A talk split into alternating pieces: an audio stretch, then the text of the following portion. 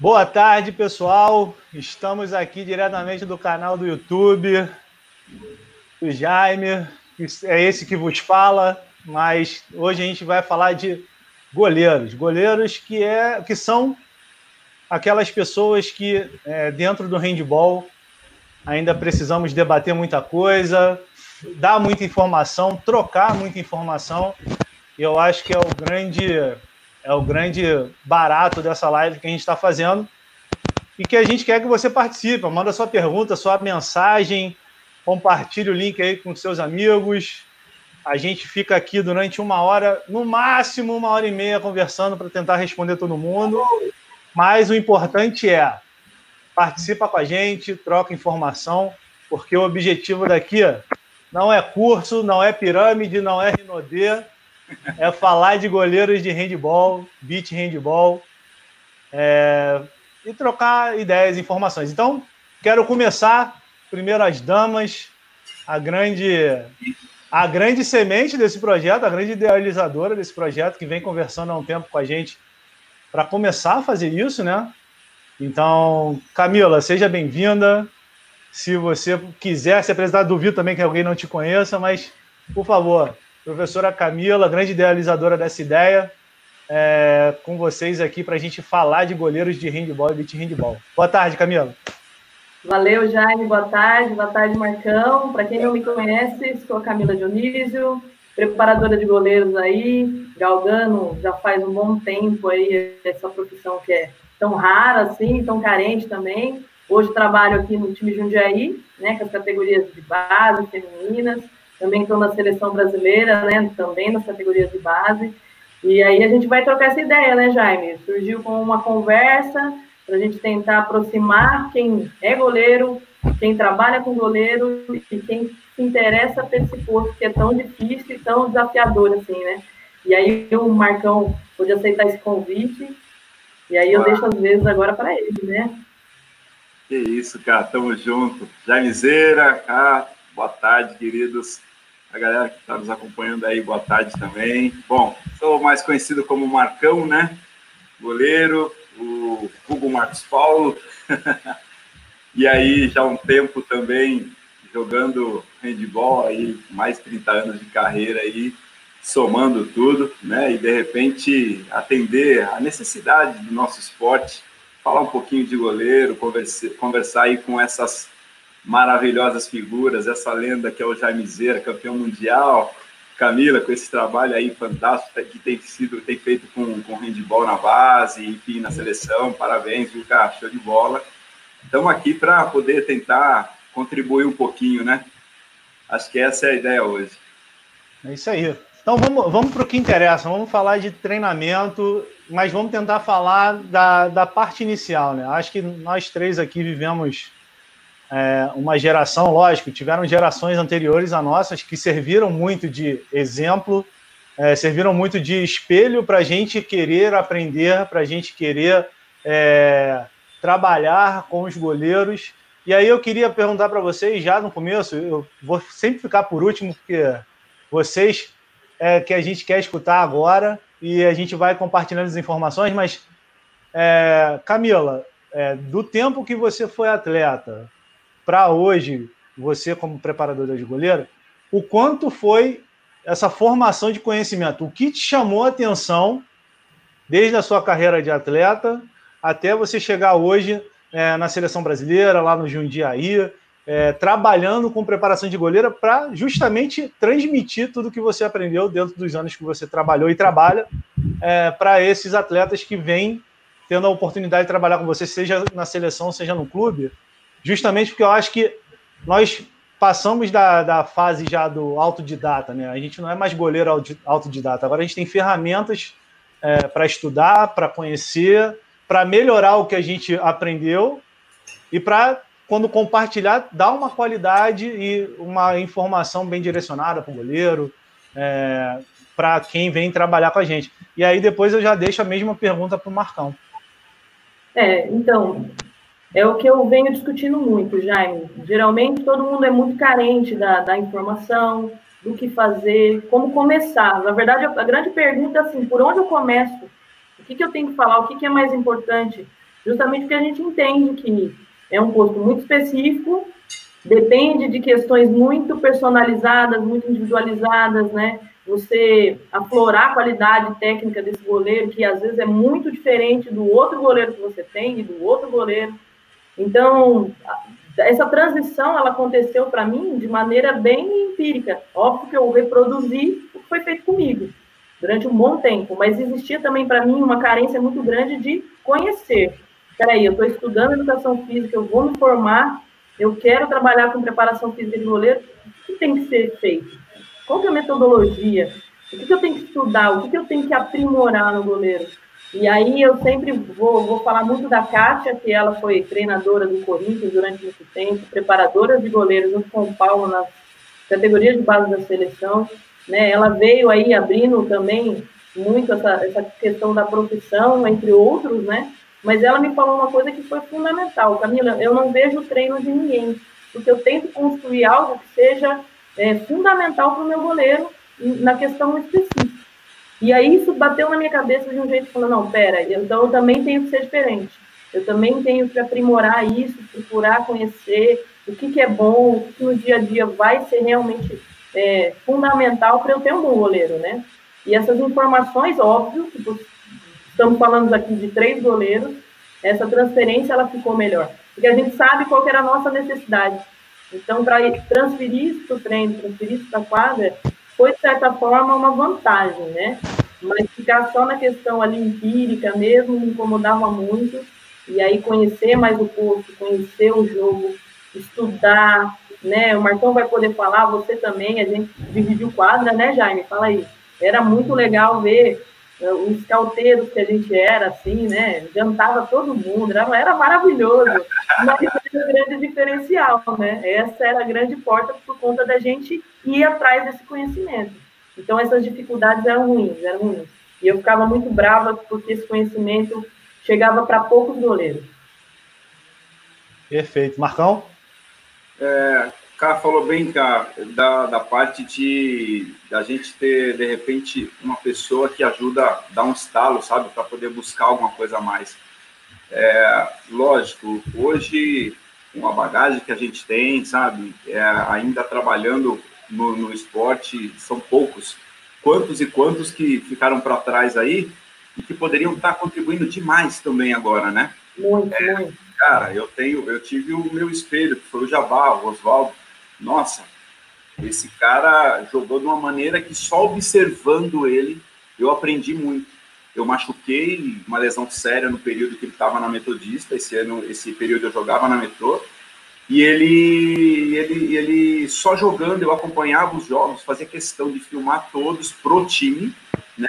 E eu tô acompanhando o jogo todo, o treino todo, sabe? Sempre acompanhando só de observar, e aí vai um, um, um, um fica dica, né? Um hashtag fica dica, observar, ver vídeos, essa ferramenta que tem hoje, todo esse acesso, faz muita diferença, né?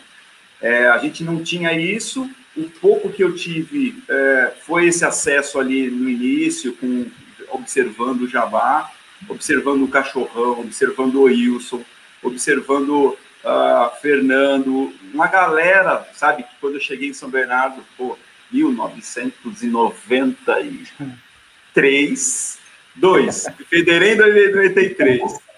Então a gente está falando de um bom tempo aí de carreira, um bom tempo observando, né?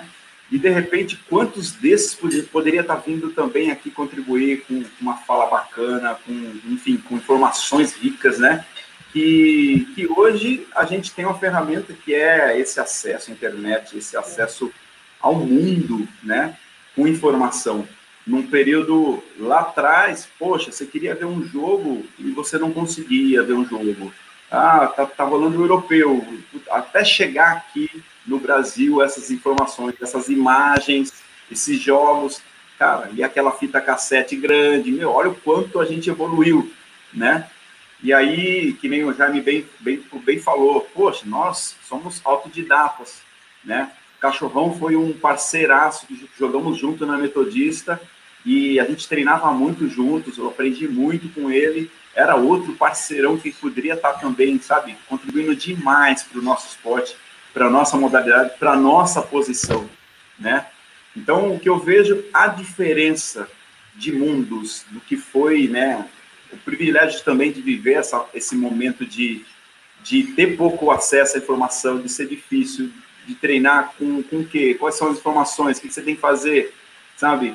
E aí, de repente, vinha um, um, uma pessoa que queria ajudar, não é que dominava a posição, que sabia falar, ou seja, que de repente pudesse ser algo, alguém realmente expert na ideia de ter, ter vivido a posição. Eu joguei, eu senti na pele, aí hoje eu sei o que eu falo com propriedade, sabe? O que é bacana, isso enriquece demais. Porém, o que é legal, tem muitos técnicos correndo atrás dessas informações, melhorando é, o conteúdo para os seus goleiros. Gente, a gente está falando daqui do, do, do, último defensor, a gente está falando do primeiro atacante, que é o goleiro. Essa peça é fundamental. A gente às vezes comenta que ele é 50% da equipe. Pode analisar que de repente ele é 60%, 70% da equipe. Se você tiver um bom goleiro ali, a equipe pode até ter um problema lá que na ponta, que não é um, um especialista, na meia e tal. Eles se ajeitam no ataque, o ponto de vista técnico-tático, sabe, influencia de maneira a fazer a coisa virar. Mas e o goleiro? Se qualquer bola que vai para o gol entra, qualquer arremesso que vai para o gol entra, nossa, que desespero que, que dá, né? Então, é, a gente está falando de uma, de uma posição da nossa área, do nosso campo de atuação, é, com propriedade, porque a gente viveu muito na pele tudo isso. E essas informações que hoje a gente tem essas ferramentas para buscar elas, e, e, às vezes elas acabam de sair da quadra lá na Europa, de um treino, e já está na internet, já está no acesso para a gente. Oh, isso é uma ferramenta que tem que ser utilizada demais, sabe? Tem que explorar muito. E isso faz muita diferença do, do que foi o passado e o que é hoje, né? É o... a, gente discute, a gente até discute muito que é, se assiste pouco o jogo, né?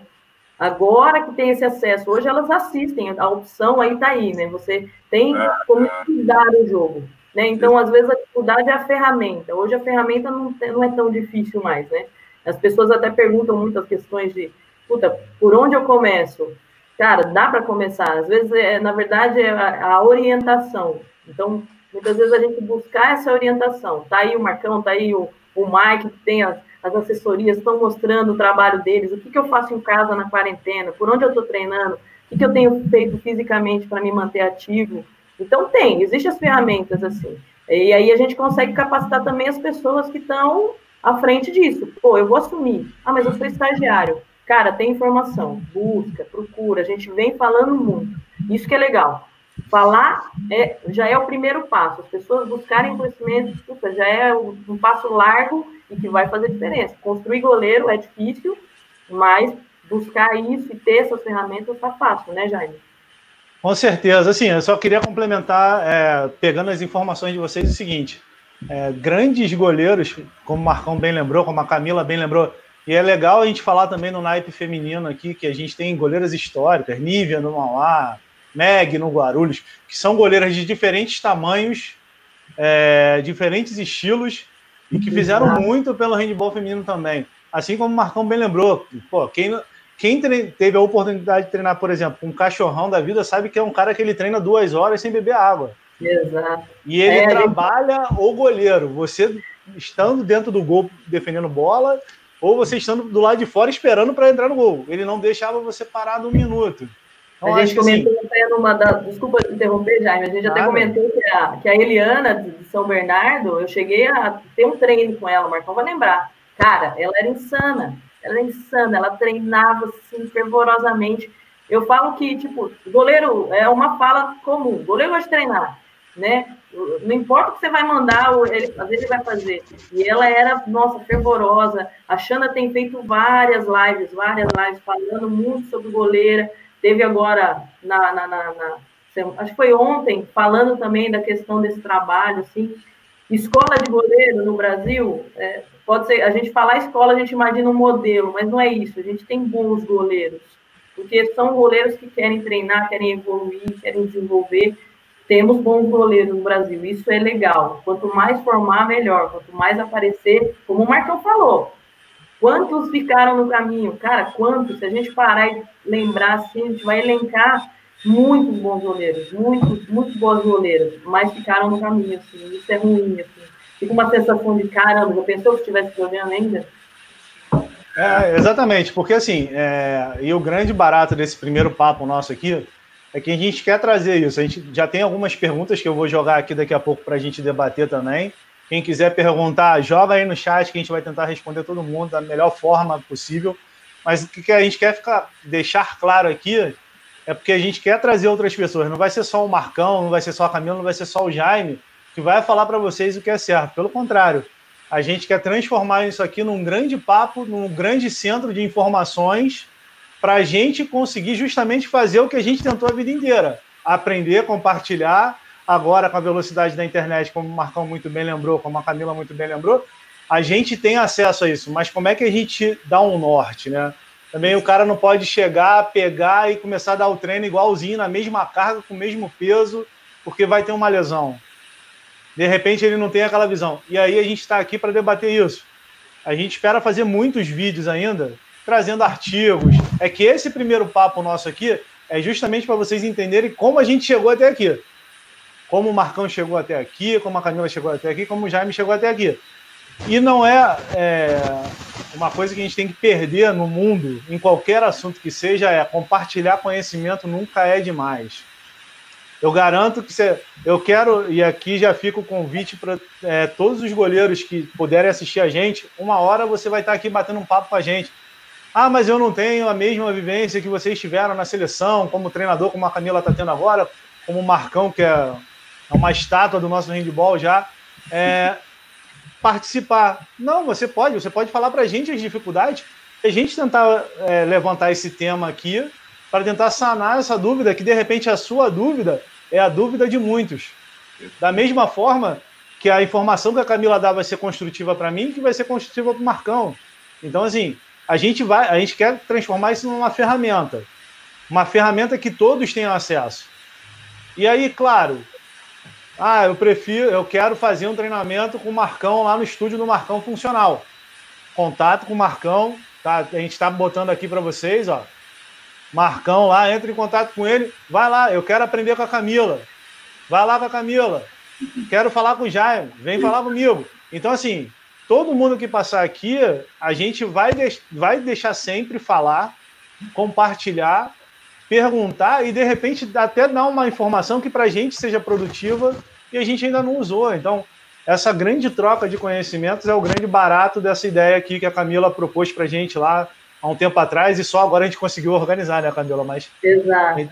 A gente quer trazer também o pessoal que está vivendo lá nos acampamentos da seleção, que a Camila falou bem, o Leandrão, o Renan, que é, são bons exemplos do que o Marcão falou. Quanta gente boa ficou pelo caminho poderia ter feito muito mais.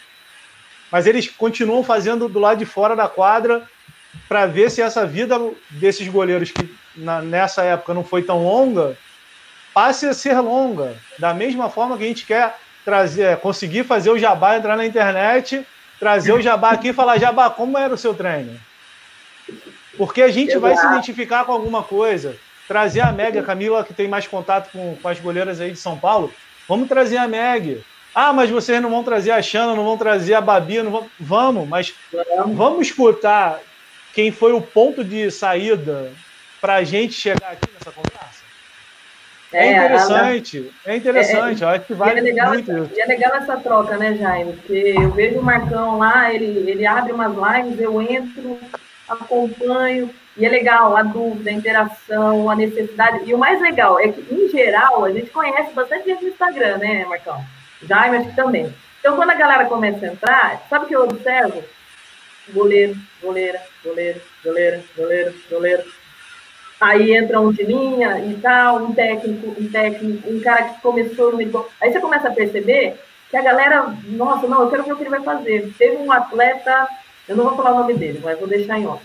Ele entrou em contato comigo, oh, me fala do, da live do Marcão, porque acho que o Marcão subiu a live, e não sei se pôs horário, não pôs horário, não falou se era Instagram. Ele correu me perguntar. Falei, não, eu te mando, porque eu publiquei, né, na, no meu Instagram. E foi muito legal ele. Nossa, obrigada, eu vou fazer o treino dele, já separei meu tênis. Porque é legal, a galera tá lá em casa, na quarentena, o que, que eu posso fazer? Pô, o Marcão vai dar um treino lá, a live tá aberta, acompanha. Não, legal. Ele vai até dar uma surpresa, no fim eu nem fiquei até o final, o Marcão nem vi qual foi a surpresa. Só sei que ele acompanhou. E é legal, a galera... É legal, mas... Passa um treino, Aí eu, meu Deus, cara, como que eu vou passar um treino para você? Treino condicionante, cara, o Marcão tá dando, o Mike tá dando. Ó, eu vi que tem. A Xana vai fazer um projeto muito legal agora, é, com as quatro goleiras da, da, da, da Europa, ela, a Maísa, a goleira do, do, do ai, esqueci, da Noruega, né? E a Katrina Land. Vai ser top. Cara, vai lá, treina com ela, vamos treinar uma hora. Acompanha, né? Isso é legal, essa interação é legal, essa informação chegando refina, vamos falar agora um pouco mais da questão tática, nós vamos agora pensar um pouco o jogo, e aí a gente vai alimentando essa informação, né? Isso aí, e assim, é, vamos lá, nosso segundo ponto desse bate-papo inicial. Como hoje, e aí eu depois eu, eu falo também como eu venho trabalhando com os goleiros, é, como hoje Marcão e Camila, em suas respectivas equipes, estúdios e atendimentos aos goleiros, trabalham? Como vocês planejam? Assim, dá um, um resuminho de como como está sendo uh, o direcionamento, norte, é, aquela primeira informação. A gente usa muito isso na educação. O primeiro acolhimento quando você recebe esse atleta e faz esse diagnóstico dele. Como é que você dá um, dá um exemplo de como vocês trabalham com o pessoal que está acompanhando a gente? Bora lá, Marcão, que eu sei que a galera te, te caça na internet para treinar. Tá. Bom, Jaime, o, o, Primeiro que a oportunidade de trabalhar com os goleiros no estúdio foi... Teve uma idealizadora, né? Minha querida esposa, Fernanda, minha noiva, minha namorada. e aí, ela que falou, amor, é, falou, poxa, preciso trabalhar com os goleiros, tinha que dar treino, e eu ia sair do estúdio. Ela falou, por que você não dá o treino aqui? Na hora, eu liguei aquela, né, aquela oportunidade, já avaliei o espaço, já dei aquela analisada, falei, cara, é perfeitamente possível. E aí comecei a adaptar umas situações para atender a nossa realidade, espaço, pelo menos, né? E aí, ali no primeiro momento, chega, aí chegando o aluno, Jaime, chega todo mundo, toda faixa, todas as faixas etárias. É, é que nem a gente está falando, existe muita carência. Então, chega a base, chega bem iniciação mesmo, chega é, intermediário, chega ao rendimento, chega a master, sabe? E aí a gente começa a tentar encontrar o que, que é interessante, e aí a gente lembra da faculdade, quanto foi importante buscar na faculdade alguns conhecimentos do ponto de vista de treinamento, né? Poxa, o que, que eu posso oferecer dentro de uma situação mais periodizada para esse aluno? É um pouco disso que eu, eu até trabalho. Poxa, ele, em que momento ele está? O cara é, o, o aluno que chega, ele é, ele trabalha com alto rendimento. Poxa, legal. Que momento que você está no teu clube, na tua, na, enfim, no, no, ano, qual é a competição? Então, dentro dessas é, informações, eu vou montando uma situação mais periodizada para ele. Né? E aí, por exemplo, o aluno fala, ah, eu, mas, eu tô, mas aí eu falo para ele, ser, é, é só o treinamento, a gente vai trabalhar com o específico de goleiro dessa maneira, você vai fazer isso, isso, isso, isso, você vai treinar quantas vezes por semana? Tanto. E aí a gente vai periodizando, né? Porém, de repente, o menino chega e fala, ah, mas eu... Aí eu pergunto, né? Poxa, você, olha, sabe que exige, né? Um desgaste, exige força, velocidade, né? Você tem que ter potência, enfim. É, é, você está treinando físico, você está fazendo musculação funcional, você está está se preparando dessa maneira, porque senão é aquele negócio. Existe, tenho, tenho que ter o cuidado ali. A gente lá no estúdio tem que ter o cuidado de chegar ao aluno e você propor uma atividade para ele que ele não tem estrutura física para suportar. Então, de repente, é, você tem que dar passos para trás para entender formas educativas para buscar depois, né, colocar de maneira que ele aproveite o exercício, do ponto de vista dele sendo simples e se tornando mais complexo e lógico. E aí os resultados começam a vir, né? Uh, chega a base, chega a massa, chega intermediário, chega alto rendimento. De, dessa maneira, eu, eu, por exemplo, faço um treino com eles, e aí tem é uma horinha de treino comigo, né? Isso ali no estúdio é um tete a tete, né? Às vezes eu tenho dois, às vezes eu tenho três. Eu cheguei a ter quatro goleiros comigo no mesmo horário. Fica uma loucura para mim, porque é, você tem que se desafiar também, né? E aí é bacana para nós, professores de educação física, quanto nós nos desafiamos, né? e aí, você criar alternativas, você buscar recursos que, de repente, façam sentido também. Não é você colocar um, um você, você elaborar uma atividade para o aluno que não tenha fundamento, vamos dizer assim. E aí, dentro dessa premissa que eu começo a elaborar os meus treinos, começo a levar os estímulos para o aluno, né? E aí eu vou conhecendo o que, que ele tem de potencial, sabe? O que ele tem de dificuldade, né? E aí ali a gente vai fazendo os ajustes. É um pouco essa leitura, né? Eu já tenho um aluno que está há dois anos treinando, cara, e, e aí é um desafio muito grande, porque você não pode ficar buscando muitas repetições, né, de um exercício você tem que estar tá variando pra caramba. Então, cara, graças a Deus, assim, é o que a gente está falando. O que a gente teve de vivência, o que a gente tem de ferramenta, é, os amigos, Camila, Jaime, e, né, e a galera que está trabalhando com handball, a gente está olhando o que está fazendo, sabe, o que, que, é interessante, e a gente traz aquilo para a nossa forma de analisar, né? Poxa, isso aqui é legal, bacana, isso aqui não está tão interessante por conta disso, isso e isso. E aí, lógico, cada um tem uma forma de, de, de treinar, de trabalhar, e aí faz uso disso. O lance é que eu já estou lá, vamos dizer, há dois anos, cara, já passou muito goleiro na mão. Eu estava conversando com a Fernanda, amor, é, é, poxa... Já dá, um, já dá um cadastro legal. Quantos goleiros a gente já trabalhou aqui? Aí começou, puxou a, a planilha, falei, nossa, quanta gente! E aí falei, que legal, que legal, sabe? E agora, sim, por exemplo, uma ferramenta assim, Jaime, de ter esse, essa facilidade do acesso, né? A informação, poder buscar a Camila ali, poder buscar você, Jaime, poder buscar a mim e outros que vão vir aqui também, sabe? Para melhorar o conteúdo é, em relação à informação, daquilo que ele está fazendo. Ah, é muito bacana, muito bacana é um pouco essa forma que eu utilizo lá no estúdio. E, enfim, eu saio do estúdio também, a gente precisa da atmosfera quadra, né, cara? A gente já quiser, a gente precisa do a gente precisa da quadra, tudo bem, precisa. É, ali no estúdio, tem horas que eu não consigo, tem horas não, eu não consigo colocar o arremesso a 100 por hora. Né? Tudo bem, eu, eu tenho um arremesso a 115 por hora. Ah, valeu! Chegou! É, tá? Beleza, então eu não consigo colocar o meu arremesso, porque vai... Lazarov, Lazarov.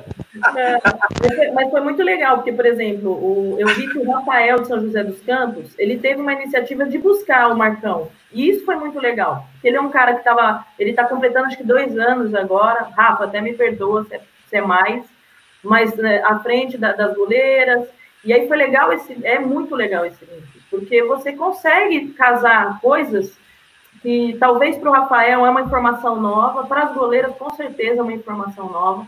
Você consegue inserir isso em treino, elas vão reproduzir, elas vão ter o feedback de lembrar, pô, o Marcão falou isso, ó, que legal, aquela troca de experiência, e isso é enriquecedor. Por isso que a gente fala que muitas vezes em acampamento, quando a gente tem 12 goleiras, 15 goleiros, 16 goleiros, já foi o caso de ter, né? O primeiro acampamento masculino que eu fui infantil eram 18 goleiros. Então, as sessões de treino era muito legal, assim, porque era muito goleiro, tinha que dividir. Mas, cara, é, é, tão legal que é o que a gente fala. Qualquer informação ou qualquer atividade que a gente proponha, de maneira é, independente, muitas vezes, da metodologia, mas o método é importante, está inserido lá. Questões técnicas, questões táticas, condicionantes, né, a parte física, né, aprimorar, refinar o gesto técnico, legal mas quando usar esse gesto técnico, você tem que entender o jogo, quais são os espaços. Então, quando você faz isso, por exemplo, mesmo em acampamento, e aí eu vou falar em acampamento porque eu estou falando de treinar 18 atletas. É uma sessão com oito atletas. Eu já fiz isso aqui em Jundiaí, mas foram cinco goleiras. Ainda assim, é legal, porque elas amam, né? É um monte de goleiro, é goleiro falando com goleiro, é pedido de goleiro, não faz isso, faz aquilo, é top. Essa troca é legal, isso é rico. Mas lá a gente percebe que o quê? Em dois ou três dias, e a gente fala de dez dias confinado ali, treinando, vivendo, respirando handball. Você consegue ter um ganho tão grande com o goleiro que até é um comentário que os próprios técnicos fazem. É uma crescente, assim, o goleiro é o que, que estoura, ele chega esquisitinho, chega meio com dúvida, a menina chega meio acanhada, No terceiro dia, ela tá voando. E aí todo mundo comenta, nossa, os treinos de goleiro fez diferença, né? É, faz. Muita é diferença. É muita diferença. Então, às vezes, até um diálogo que a gente tenta aproximar, aqui em Jundiaí, a gente tem algum, algumas metodologias que a gente trabalha, né? E a gente trabalha muito essa questão de integrar. A gente trabalha muito essa questão de, de você situacionar jogo, situações de jogo, com o goleiro, com o específico. Isso é, a gente tem um ganho significativo por conta de, muitas vezes, eu, eu vou refinar a questão técnica, né? Então, eu vou acolher, eu vou refinar a questão técnica, eu vou aprimorar a questão física, eu vou trabalhar com o circuito funcional, óbvio, eu vou fazer. Mas aí a gente migra depois para isso, para, por exemplo, a goleira entender o gol. Então, às vezes, eu vou dificuldade, parece que, mas eu tenho, tomo sempre aquele mesmo gol, Camila. Você vê o vídeo para mim? Eu recebo muito isso. Eu até estou devendo uma resposta para um, um aluno aí que ele mandou para mim: Ô, oh, vê meu vídeo, o que, que eu preciso melhorar? Caramba, a distância, o que, que você precisa melhorar? Eu queria ir com a mão na massa, né? Mas aí é exatamente isso: o que, que você precisa melhorar? Não, e aí a gente vai olhar, não, vamos, vamos tentar consertar algumas coisas do seu posicionamento, porque às vezes é mínimo. Né, Marcão? Você pode falar isso, Jaime. O Jaime tinha uma postura dentro do gol que eu achava o máximo. Meu, mano, como ele consegue? Ele fica na linha, filho da mãe, e mas era, era o estilo dele. E aí isso é legal, porque, tipo, olha, seu estilo é esse, mas você precisa melhorar seu posicionamento. Olha as diagonais. Então a gente vem falando muito, construindo muito essa fala das bissetrizes, das, das diagonais, mesmo na base. Porque aí, para eles, a segurança de entender o gol, o meu espaço, é tudo isso que eu tenho que defender? Não, calma. Você entender a bissetriz, é só isso que você precisa defender. Né? Então, a gente pontua muito essas questões, traz isso também para os técnicos, né? Treinador, você está sozinho, a gente entende. Você é sozinho lá, às vezes no interior do Ceará, cara, você está lá na escola, 30 alunos correndo, gritando, maluco. Cara, vamos entender a metodologia que você está trabalhando para você facilitar. Então, é 15 minutos de treino, muitas vezes, que eu não tenho tempo, porque a preta chega aqui, a Edi, ó, hoje eu quero fazer transição. Puta, treino de transição quebra. Fala aí, Marcão. Pô, cara, então é só tem que aquecer? É, só vai aquecer. Você tem 10 minutos. Aí você fala, meu Deus, tá bom. Claro que dentro do planejamento a gente até sabe que já vai ser a transição, a gente já se antecipa. Mas o técnico que está lá sozinho, querendo treinar a transição, ele às vezes não entende que ele tem ali a bateria de aquecimento, que ele vai ter 10, 15 minutos, em que ele já está com foco no goleiro, ele não precisa estar tá com foco na galera de linha. Galera de linha vai aquecer, vai dar bordoada, sentar o braço, sentar o rei, tá nem aí. Então tá, essa hora, direciona para o goleiro. Goleiro, goleira, vamos lá, ó. Vamos trabalhar com curso agora, vamos direcionar. Né? O Pedro Garcia é muito feliz quando ele fala em tática individual. Ele é, se não me engano, ele ainda é técnico do Granola, ou ele já foi. E ele fala isso é você tentar trazer a tática individual do goleiro, sabendo que tem algumas pistas. Eu tenho dois lugares para chutar, só que não, você não sabe onde é, mas você sabe que são dois. Já eliminou, de nove, já eliminou sete lugares possíveis. Então, aí você começa a trabalhar com o seu goleiro. Ele vai entender posicionamento, ele vai saber qual técnica ele vai usar, e você falou com ele por 10, 15 minutos. É mais ou menos isso que a gente sempre procura passar para quem me pergunta, por exemplo, o que eu posso fazer com o goleiro, né? Então, é mais ou menos dentro dessa linha, entre tantas outras coisas que a gente pode fazer, né?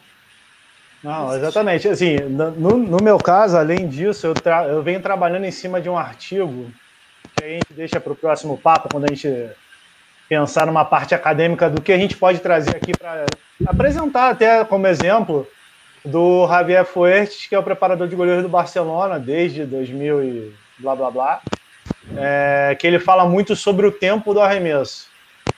É, trouxe isso da quadra para o beat, deu muito certo. É, acabei de mandar para avaliação um artigo acadêmico falando isso, mas escrito para a parte do beat handball, do tempo de arremesso no beat handball. É o que eu venho falando nos últimos cursos, porque tanto na quadra como na praia, eu acredito e deu muito certo comigo, por isso que eu tento passar alguma coisa para ver se consegue ser produtivo para quem vem aí. É, que o tempo do arremesso é, é é primordial até para o nosso posicionamento, porque no próprio estúdio, no, no, próprio estudo do Javier, ele fala, ele chama o tempo 1 de observação, o tempo 2 de posicionamento e o tempo 3 de execução.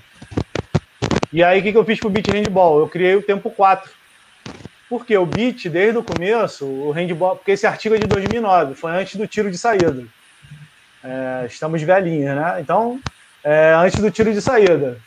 É, estamos, não estou incluindo você, é só aqui do lado, tá, Camila? Você não entra nessa parte. O meu rostinho ainda engana, desculpa. É, é, eu não consigo usar maquiagem, senão eu ia tentar também. Ai, eu não aí... E aí a gente, em cima desse estudo, a gente fala muito sobre o tempo. Então, é, eu trouxe para a praia e criei o tempo 4. Por que o tempo 4 na praia? Porque todos os finais de ataque que tem arremesso ao gol não tem o tiro de saída. Se transforma em tiro de meta ou é gol e vira um tiro de meta automaticamente pela regra. E aí, o que, que o goleiro faz após esse movimento de defesa? Quais são as ações que ele tem que fazer? No estudo do Javier para o handball indoor, ele fala do feedback imediato. Ele chama depois do tempo 3, dentro do tempo 3, que é o tempo do arremesso que você tomou a decisão, gol ou não, o próximo, a próxima informação que esse goleiro tem é o feedback imediato. Só que para ter o feedback imediato, você precisa de um treinador de goleiro para te dar essa informação. Então, assim, academicamente falando, ele já escreve isso mostrando a importância do preparador de goleiro também em uma equipe. Então, quem faz esse feedback imediato? É só o cara que está lá como auxiliar ou então trabalha com análise de desempenho que vai te falar que você tomou 10 arremessos? Ou de repente ele vai te falar, como a Camila bem falou, o posicionamento nessa bola, como o Marcão falou também, o posicionamento dessa bola assim poderia ser assado para ter uma efetividade maior? Então, esse é o tempo de feedback que eles chamam, feedback imediato. E aí na praia não, na praia você já tem que fazer a ação pós-defesa ou gol direto fazendo a primeira ligação de ataque. Porque qual é o primeiro movimento do goleiro no beat, por exemplo? É você olhar para o gol para ver se a troca do especialista com o goleiro está atrasada para você dar a bola direto. O, o segundo momento é uma bola de contra-ataque para o seu primeiro cara pegar e fazer um giro, dar uma aérea direto, para ele fazer um gol de dois e a gente já matar o ataque sem cansar o ataque. Aí o tempo 3 você dá a bola de segurança no cara que não faz a troca, ou uma bola mais curtinha e o último tempo, que é o tempo 4. Isso tudo em, um, em milésimos de segundo. Então, se você não estimular isso no goleiro num treino, você não vai conseguir moldar esse perfil, né? Porque a gente não quer, a gente não quer que fale assim, ah, o jeito do Jaime jogar é o certo, o jeito do Marcão jogar é o certo. Não, eles jogam, eles têm a produtividade deles, o jeito que a Camila tá falando é o certo. Não, a gente quer moldar aquele goleiro dentro daquele perfil. É dentro o de uma estratégia, né? O Também. perfil, dele, o perfil dele apresenta que ele possa ser um goleiro é, que jogue um pouco mais à frente, mesmo sendo alto. Por exemplo, o Landim, que joga um pouquinho mais à frente. Ou mas, ele é pode ser. Mas é uma pergunta até que é, é relevante. O Marcão, por exemplo, está super nativa. E o Sterbe, que quando aposentou, falou muito com relação a isso, que o goleiro hoje ele joga com a cabeça, muito mais Exatamente. do que o corpo. Então, acho que o Marcão não está apto a falar sobre isso com, com, propriedade, né? Porque o jogo ficou muito mais rápido, né, Marcão? Principalmente Sim. no masculino. Só o parente, chamou de velho. chamou de velho, chamou de velho, chamou de velho, ah. viu? Né? A só, só, porque ela, aí, só porque ela tem essa cara de júnior ainda. e aí, não, mas é verdade. Aí você imagina assim, a molecada tá, tá forte, tá Sim. muito forte. E aí, como é que faz? É exatamente essas, essas leituras que precisa ter na questão até de se preparar, né, Marcão? Sem dúvida.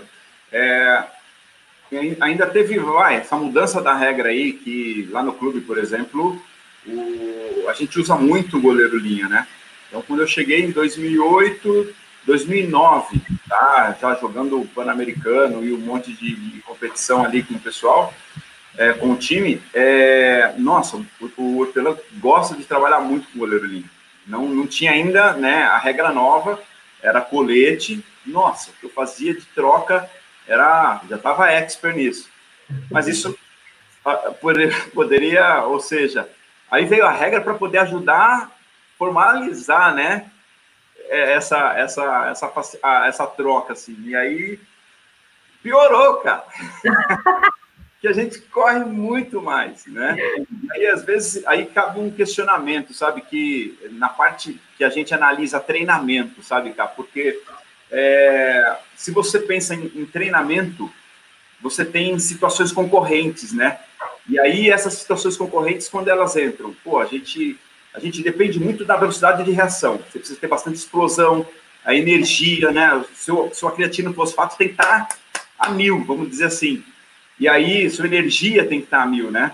E aí, de repente, você, um tiro, tiro, tiro, tiro. Chega uma hora que você entra no gol, cadê a gás para poder sair naquela bola, sabe? E aí eu conversava, eu converso isso com, com o Hortelã às vezes, Hortelã, segura um pouco, sabe? Deixa eu recuperar um pouquinho. Porque de tanto é, trabalhar a questão da, da troca, é, você entra num pico de desgaste que, que entra na situação concorrente com aquilo que eu tenho que ter de velocidade. Exato. Um movimento de explosivo de tiro, que a minha velocidade foi comprometida porque eu trabalhei com muita resistência ali, vamos dizer. Né? Fadiguei a fibra a um ponto que agora eu perdi, preciso mais tempo para recuperar. E às vezes é aquela bola que você sabe que você vai defender, que era uma bola teoricamente. Ah, falhas, eu fiquei assim, ó. Falha, falha. Estendi o braço e já foi. já foi. Caramba, por que eu tô tomando esse gol? Tá com a bola fácil. Caramba! Aí, tiro. Ah, ah tá explicado. Aí eu comecei. Uma coisa aí interessante. Comecei, aí eu comecei, Marcão, vem, vem, vem, vem. Aí eu ia, ó. Devagarzinho, assim, ó. Já recuperando energia, pensando na velocidade para entrar rápido para reposicionar para o gol, sabe? Enfim, essas coisinhas atrapalharam muito, né? E aí, é, para times que trabalham bastante com essa, com essa, com esse recurso, é de repente entender o goleiro, né? Segurar um pouquinho para ele recuperar. E agora lá, por exemplo, tem tá eu, tá o Beijo, tem o Buda, tem o Vitor. Então a gente troca. Aí tem horas que, ó, Marcão, fazer um pouquinho de, de troca do goleiro linha, beleza? Beleza. Faço os quatro, os cinco, daqui a pouco eu saio, entra o beijo, voando, sabe? Aí, de repente, a gente começa, oh, beleza, eu tô, tô bem, dá para voltar, voltamos. Sabe? Se de repente o menino entrou também, entrou voando e tá bem, ó, segue o baile. O que era difícil demais fazer, viu, Jaime? Imagino. Ainda bem, ainda bem que eu não peguei essa época do 7 contra 6. Olha só, deixa, deixa eu aproveitar, que eu ia ficar bem cansado, eu ia ficar bem cansado. O Jaime, é... para quem não conhece, deixa eu falar. O Jaime treinava, e a gente, a gente treinava na sequência ou treinava antes, eu não lembro agora. Acho que a gente treinava antes. Antes, antes. E aí, o, lembra, Jaimão? O Jaimão só treinava de moletom. Era absurdo, raro, né? É moletom. Cara, desgasta, moletom era cinza, saía cinza escuro, cara. Lembra disso? pegado, pegado. Treinava frenético também. É, e assim, em cima dessa, só dessa parte final do 7 contra 6, para a gente mudar o tema, uma coisa interessante que eu até falei no, no workshop da Federação do Rio, quando eu falei de goleiros de handball de quadra, é uma coisa que eu ainda não achei, que eu estou procurando, é, e aí eu queria saber se vocês têm alguma informação sobre isso, justamente, é, e eu fiz uma provocação aos técnicos participantes do workshop, o seguinte, é, ok, falamos do treinamento do goleiro, da importância, informações, dicas, sugestões para vocês trabalharem com seus goleiros, e o 7 contra 6? O que, que vocês pensam disso? É só o goleiro dar um tiro pro gol? Ou é só um goleiro dar um tiro do meio da quadra pro gol? Ou é só o goleiro dar um, um tiro da, do gol pro meio da quadra? Como trabalhar isso? E academicamente, é, procurando artigos escritos sobre isso, ainda não tem. Tudo bem, é um assunto novo, mas a gente já podia começar a debater trabalhos é, específicos para esse momento. Porque, assim, não dá, não dá para a gente pensar, e aí eu falo para quem não é preparador de goleiro ou goleiro que está aqui na nossa live, ou que vai assistir depois a gravação, é, para a gente pensar o seguinte: é, eu tomei o gol, tenho que sair correndo. Não, eu tenho que ter um bom passe para o tiro de saída. É, é uma situação, de repente, de final de jogo que a nossa defesa cavou uma falta de ataque, a gente tem que fazer aquele gol. É importante a transição desse goleiro do, da, de dentro da área para fora da área para fazer um passe, seja ele curto, médio ou longo, e depois dar um tiro para o tiro de saída, para a troca, para a gente conseguir entrar 7 contra 6 e finalizar esse ataque. O quanto esses técnicos hoje pensam nesse momento do jogo, que vem sendo um momento usado constantemente nas partidas de handball. Então, assim, ah, é, eu nunca parei para pensar isso. Ah, eu estou treinando a velocidade do meu goleiro. Ok, mas tem, além da velocidade do meu goleiro, tem outras coisas que são importantes para aquela velocidade acontecer. O passe dele tem que ser bom, a estratégia de saída para aquela situação tem que ser treinada, tem que ser estimulada, né? Não treinada, estimulada, que aí virá uma coisa natural do jogo. Aconteceu a bola. Pinheiros e, sei lá, Cidade Real. Vamos fazer jogo internacional. É. O Pinheiro está fazendo o jogo da vida dele, o Marcão está jogando para 85%. Mas o jogo está um gol para os caras. E eu preciso empatar o jogo para me classificar para a final. Situação A: arremesso, defesa do Marcão. Eu tenho que sair rápido da bola. Qual é a primeira ação do goleiro? A primeira ação do goleiro é olhar o comportamento dos seus atacantes. Só que eu estou falando isso que o Marcão, no final dessa ação, ele tem que estar tá no meio da quadra trocando para entrar 7 contra 6. A segunda ação, meu passe tem que ser bom, independente para onde ele seja. A terceira ação, então, importante quanto o time tem que se posicionar. Então, assim, antes a visão era foi a bola, o goleiro se vira, mas tem uma, um, um N fatores aí. É, verdade... E aí, depois, depois disso tudo, ele tem que sair para troca para a gente entrar 7 contra 6 no ataque, entendeu? Então, assim, verdade, a gente precisa tenho... estimular isso, né? Eu tenho participado de alguns grupos, né, Jaime Marcão, que é até na contramão, né? É de futebol, futebol, futsal, né? De preparadores mesmo, né? E a gente também tem discutido muitas questões de modelo de jogo. Então, cada, cada clube tem o seu modelo de jogo, modelo ofensivo, modelo defensivo, modelos de transição. Então, assim, é, o entendimento do jogo, o goleiro tem que estar inserido. Então, a gente fala muito isso aqui. É, Edi, como que a gente vai pensar na nossa defesa? Porque aí eu sei aonde vai ser a incidência de gols, né? A gente vai falhar mais ali, porque a nossa defesa vai favorecer isso, vai, vai favorecer não, né? Mas vai tentar inibir uma ação, mas a falha vai acontecer provavelmente nessa zona. Trabalhar em cima disso. E aí, quando a gente fala no. Até quem me mostrou isso foi o Renan. O Renan falou sobre o contra-gol, que essa é a proposta, né? do tempo 4, seria no beat, que é o contra-gol. Na Espanha fala contra-gol. Né? Eu até falei, não, me explica isso melhor. Aí ele me explicou, falou é exatamente a questão dessa transição, esse tiro de saída rápido para situações onde tem usado o sétimo, eh, sétimo jogador. E esse estímulo é integrado, é o tempo todo integrado. Eu estou treinando o meu time coletivamente, a tática coletiva do meu time, pensando nisso, e eu tenho que trazer essas ferramentas para específico. Eu tenho que trazer essas ferramentas para o contexto todo. Então, no futebol, por exemplo, eles já é, batem muito na tecla, porque para eles eles têm estruturas de golzinho, sem o jogador inibindo. Então, por exemplo, imagina o, a saída de bola com, com os pés do goleiro, que é a grande dificuldade. Então, eles já colocam estímulos aonde o jogo real acontece. Tem a pressão real do jogador, para que o goleiro tenha esse estímulo. Porque senão fica muito fácil, né? Eu fiz muito isso, óbvio, né? Tipo, é, não, não hoje, mas eu tentei tirar isso da reprodução do meu treino, que é o lançamento por lançar. Vou lá lançar. Uh, mas no jogo não é assim. Imagina. Exatamente. E a minha goleira era onde? Nesse gol. É, exato. A gente, brinca que, a gente brinca que esse jogo da transição do 7 contra 6 copiaram do Beat, porque o Beat tem esse, essa troca do goleiro com o especialista também nesse tempo 4 que eu escrevi, Sim. justamente por causa disso. Você tem que. É um, é um tiro menor, mas ele é tão importante quanto. Exato. Então, assim, como é que a gente chega numa situação de final de sete, com esse goleiro não tendo a primeira opção então, é aberta, não tendo a segunda né? opção aberta? Ah? É. É, não, são pequenas estratégias que dentro da construção você vai poder falar. Eu acredito. Mas se você, se você não treinar, ela não vai acontecer. Não vai acontecer. Exatamente. Hoje é muito bacana, a gente está. Essa conversa é muito legal, que, lógico, Camila está fazendo um trabalho bacana, o Jaime está fazendo outro, eu estou fazendo outro, enfim. E aí, ali no clube, a gente tem tido um momento agora, com esse, com esse isolamento social da, da pandemia, enfim, a gente tem que buscar algumas ferramentas para se manter ativo. Então, o que, que você está fazendo em casa, por exemplo, né?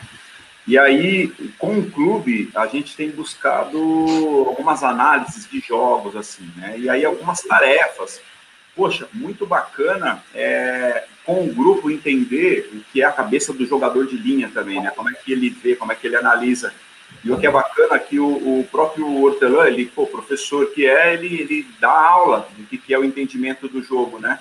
E aí, muitas vezes, ele traz umas explicações, por exemplo, contra-ataque direto, até quando ele é contra-ataque direto, por exemplo, sabe? E aí, poxa, que legal, né, retomar um pouco disso. Teve isso um tempo atrás na faculdade, mas isso acaba ficando de lado, né? Que não deixa de ser um, um assunto atual, né? Sem dúvida. E aí, quando você começa a entender, é, a reflexão que eu fiz foi que eu sempre pensei, poxa, eu precisava entender o que, qual é a jogada que, que vai acontecer do meu time, sabe? Qual que é a jogada? A jogada é tal. Aí fulano cruza para cá, outro cruza para lá, e aí de repente aquela forma autodidata, né, já a gente, eu comecei a entender que a, a bola, a probabilidade do arremesso sair para o lado é, do segundo defensor era muito grande, sabe? Não vai sair aqui, a bola vai estourar lá. A jogada, a, a jogada é para ser finalizada naquele canto. Aí, ou seja, para mim já era um caminho andado, meio caminho andado. Já estava mais posicionado.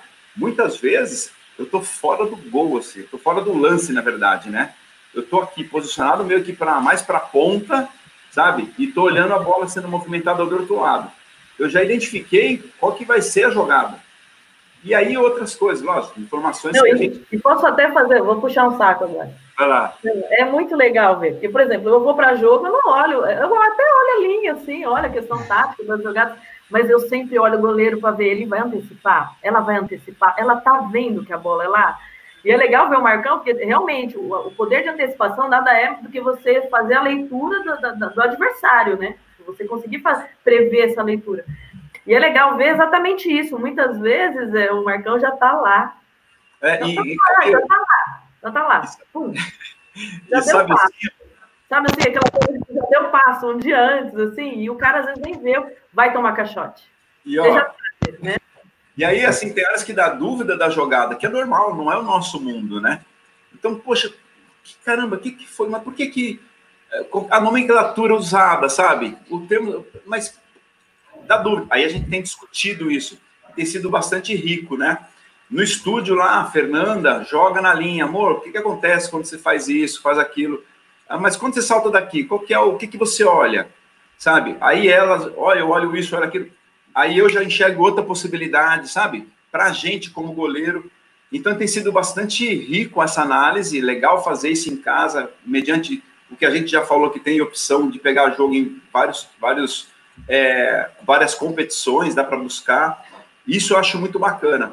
E aí a gente estava falando da ideia do, do goleiro lá, Jaime, rapidinho, é, o lance do, do, do que trabalhar para melhorar essa questão da troca do goleiro e tal, né? Que lembra, a gente até, até levantei o tema que, que, é, que, é, que pode ser uma, uma, um chamariz aí, que é aquele do, da, das, da, do, do tipo de treinamento concorrente, especificidades concorrentes, entendeu? especificidades concorrentes, né? Então, potência e resistência. Poxa, e aí?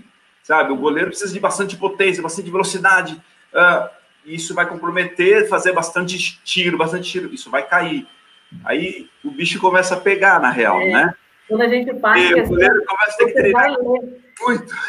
Você vai ler trabalho de treino concorrente, e aí para a galera que é do, da educação física vai entender, né? É uma coisa concorre com a outra. Então, é, a gente faz muito isso aqui, porque às vezes o período de treino que a gente tem, às vezes é muito curto, sai da academia, vai para quadra. Trabalhou força, pum, quadra, tiro, tiro, tiro, tiro. E a própria goleira, às vezes, vai trabalhar alguma coisa muito específica. Nossa, é, tem, é, é interessante também. É, abordar isso aí é muito legal. Começa a criar bastante, é, vou falar, link. Ah, é, eu, eu ia né? falar justamente como a gente trabalha.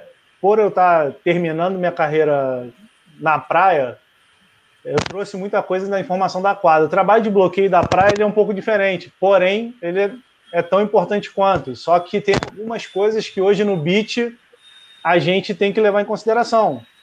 É, o, é, isso a gente já trazia da quadra, o Marcão, acho que vai lembrar que a gente já debateu isso algumas vezes, trocando ideia sobre, sobre tipo de defesa. É, o bloqueio ele nunca chega no longo como ele pensa que ele chega. Então, assim, eu vou ficar. no beat é a mesma coisa. Ah, eu tô indo lá no longo, mas o cara pulou meia altura, tem isso aqui aberto no longo, onde o cara vai arremessar, mas ele falou que pulou no longo. Então, assim, se você vicia o seu goleiro a um posicionamento só, você pode ter o seu goleiro plantado no curto, ele vai tomar 10 gols no longo, com o cara falando que pulou no bloqueio no longo e não pegou uma bola. Então, assim, ou você treina o goleiro para todas as situações, ou você depois explica para ele que isso é uma estratégia do jogo que pode vir a acontecer, e aí chega, senta com a sua defesa e fala assim: ó, a gente vai planejar isso. Mas se essa bola passar, essa bola for vencida, o goleiro ele não vai estar só parado no curto. Porque a primeira coisa que técnico e jogador de linha fala quando você toma um gol no, no curto, fala assim: eu estava no longo, mas o cara estava 3 metros para a esquerda e ele tinha que cobrir 4 para a direita. Eu até Mas ele falar, fala que tá bom. Eu vou até Entendeu? brincar, porque a Ariadne, a gente foi fazer um workshop no Sesc Ribeirão Preto. Então a gente tinha quatro horas para conversar, botar o um papo em dia. E ali, meu, foi a melhor pessoa que eu dividia quadra com a Ariadne. A Ariadne era xarope. A gente treinava, parava, fazia abdominal. Você está fazendo abdominal? Também vou fazer. Não, você está fazendo isso aqui? Não, então vamos juntos. A gente corria. E ela falava exatamente sobre isso, sobre o Alex sempre falava muito da questão da linha de tiro, dos bloqueios.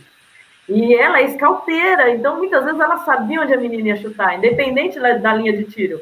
E ela tinha que ficar ali, assim. Então, durante um bom tempo para ela entrar num acordo com o Alex, foi ali uma conversa, um alinhamento. Aqui aconteceu com a gente, mais ou menos, uma questão que funcionou, e já na categoria juvenil.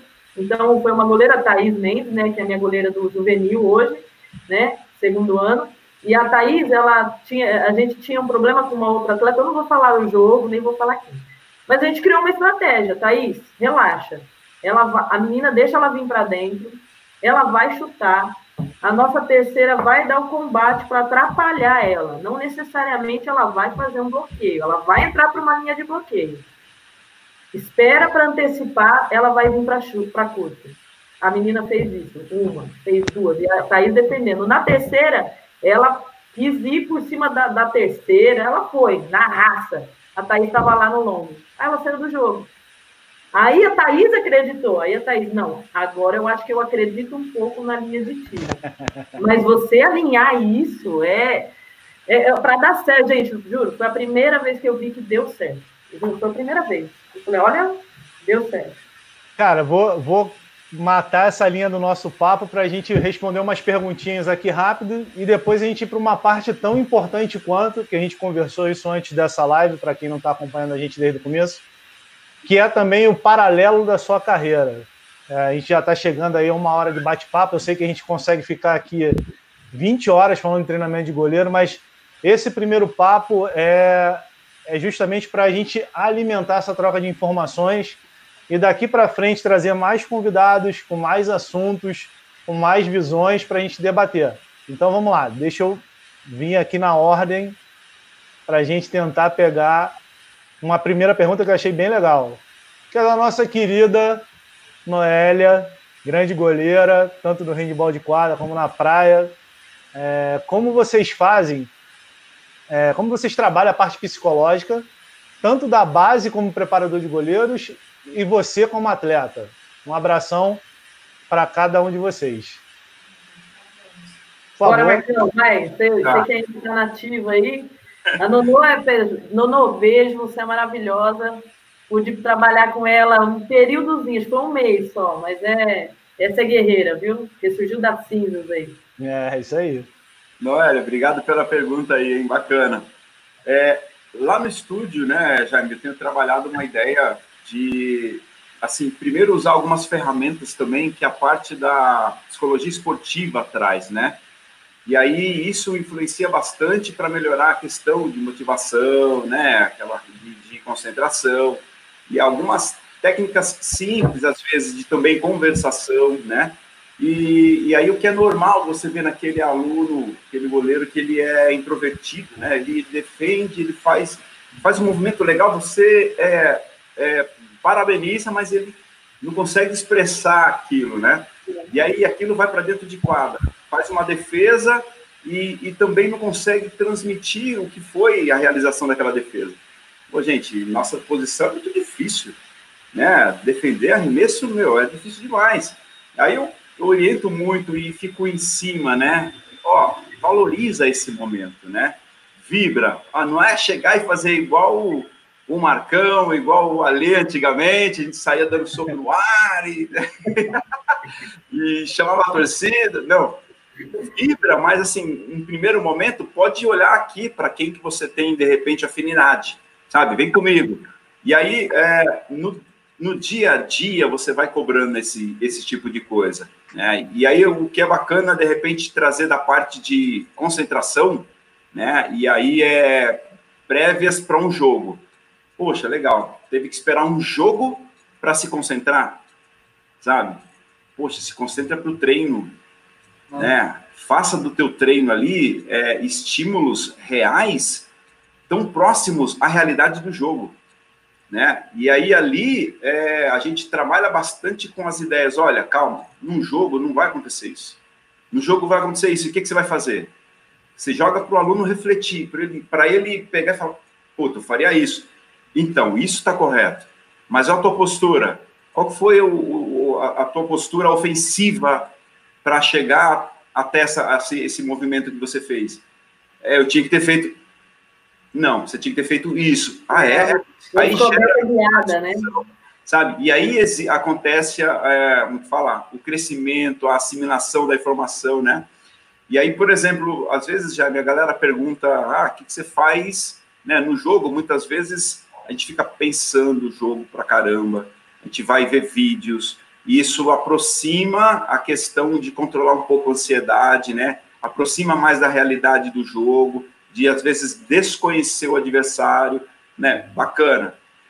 E controla um pouco a ansiedade, tá? Às vezes pode controlar, pode não controlar, né? Ou seja, gera muito gera pouco. Gerou muita ansiedade, você tá na pilha, aí tá tudo certo, eu estudei os caras, tá tudo no jeito, eu vou detonar. Chega lá, dá uma coisa errada, e aí? Qual é esse conflito interno? Como é que você vai reagir com isso? Né? Então, eu, eu procuro é, conversar com os alunos no sentido de dar um pouco dessa informação.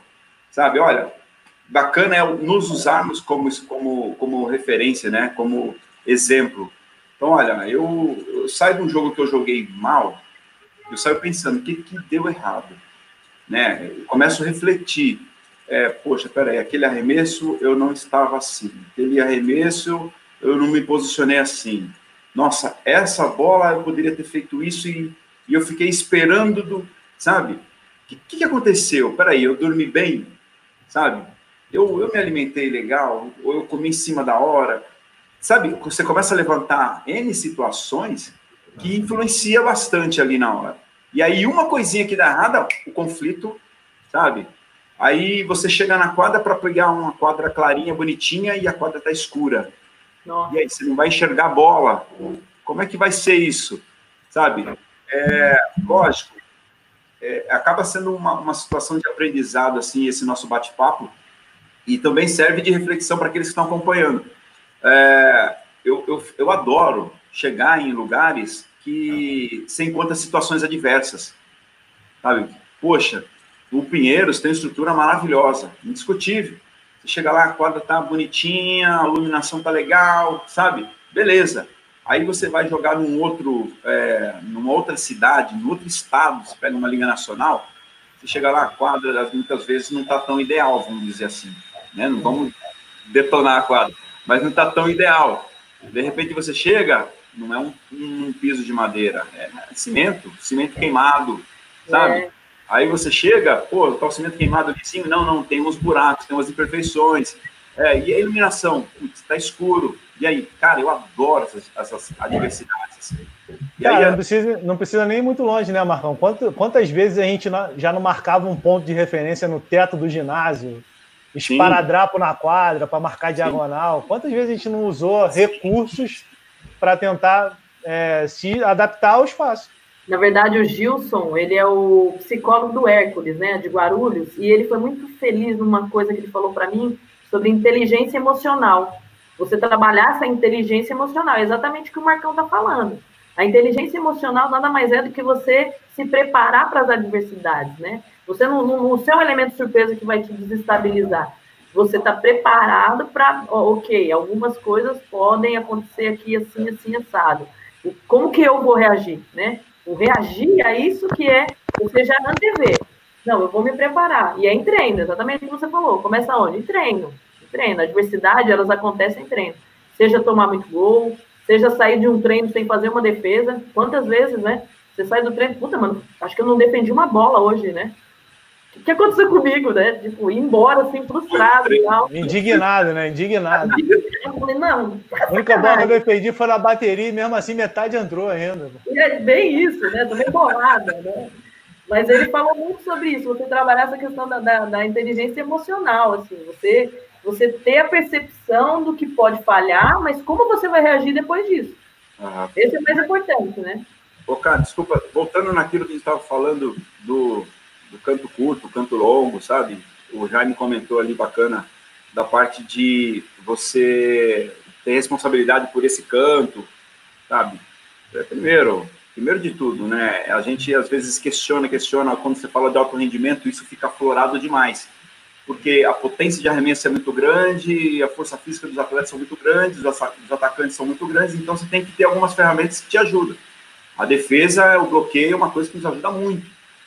Então, a orientação básica é, olha, vai lá no braço de, de, de arremesso do atacante. Tira um pouco desse espaço aí, tá? E aí seria, vamos dizer, um canto mais aberto, um canto longo, mediante né, a, a, trajetória do atacante, né? E aí facilita a nossa vida. A gente acaba, entre aspas, dividindo, é, defendendo o meio gol. Tá? Mas aí a primeira informação, é, lógico, é aquela. O gol é seu, querido.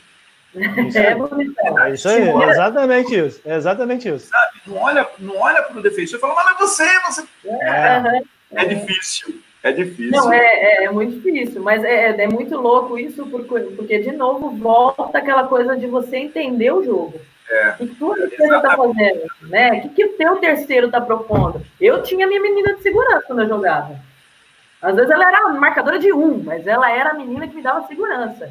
Sim, e ela, sim. tranquilo, confia nela aí no terceiro que ela vai dar contato. Não vai dar o contato. Mas... Sabe, você, você, trabalha, você trabalha essa confiança também do, do próprio goleiro quando você quebra aquele paradigma do goleiro é o cara que não deu certo na linha. Hoje em dia já está mais do que provado não é bem os assim. goleiros têm que ser os mais estudiosos, porque assim, vamos levar, vou trazer um pouquinho do beat só para a gente não falar do indoor.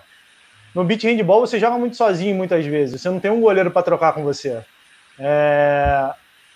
E você, assim, numa conta rápida, num time com um goleiro, são nove atletas para arremessar. Nove atletas para arremessar, no mínimo com três arremessos por baixo.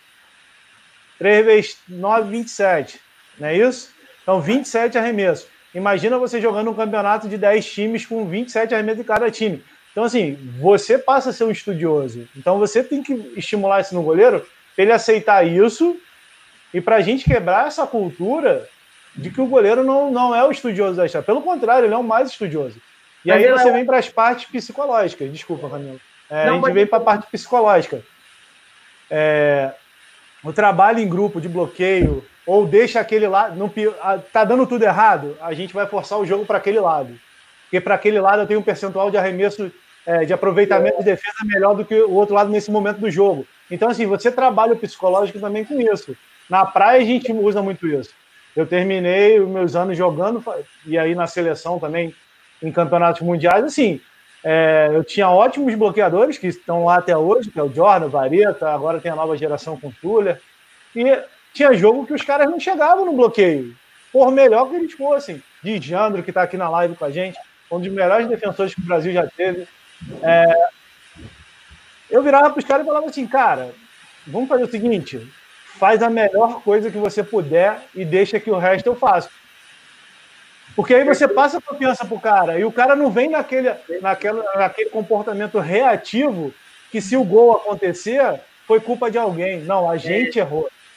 Então a gente vai acertar. Então, se a melhor forma de a gente acertar é você diminuindo o espaço, não pular para o bloqueio, para o cara chutar com o menor ângulo possível, que vai ser melhor do que você pular, o cara dar um contato e ter um, uma, um 6 metros, uma falta, deixa esse cara pular, só diminui o espaço dele. A mesma coisa a gente fazia na quadra. Tinha, por exemplo, é, tinha um atleta X, que é muito conhecido, não vou falar o nome para a gente também não ficar criando ruído à toa, que a gente falava assim, toda vez que ele pegar a bola na meia esquerda e fixar o zero, dá o lado de fora para ele que ele não sabe arremessar para fora. Ele vai entrar e vai chutar a mesma bola ou vai tentar dar uma bola de recurso. Então a gente tentava criar estratégias para isso acontecer. E isso acontece até hoje em vários times.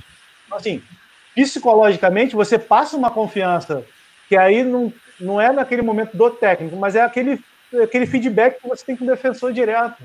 Isso é psicológico também, isso é muito trabalhado. Isso poderia ser mais trabalhado, porque a transferência de, de culpa quebra qualquer equipe. Opa, sem dúvida. O Jaime, queria só comentar também que ela, ela, ela pergunta de uma, uma ideia, vamos dizer assim, na base, né?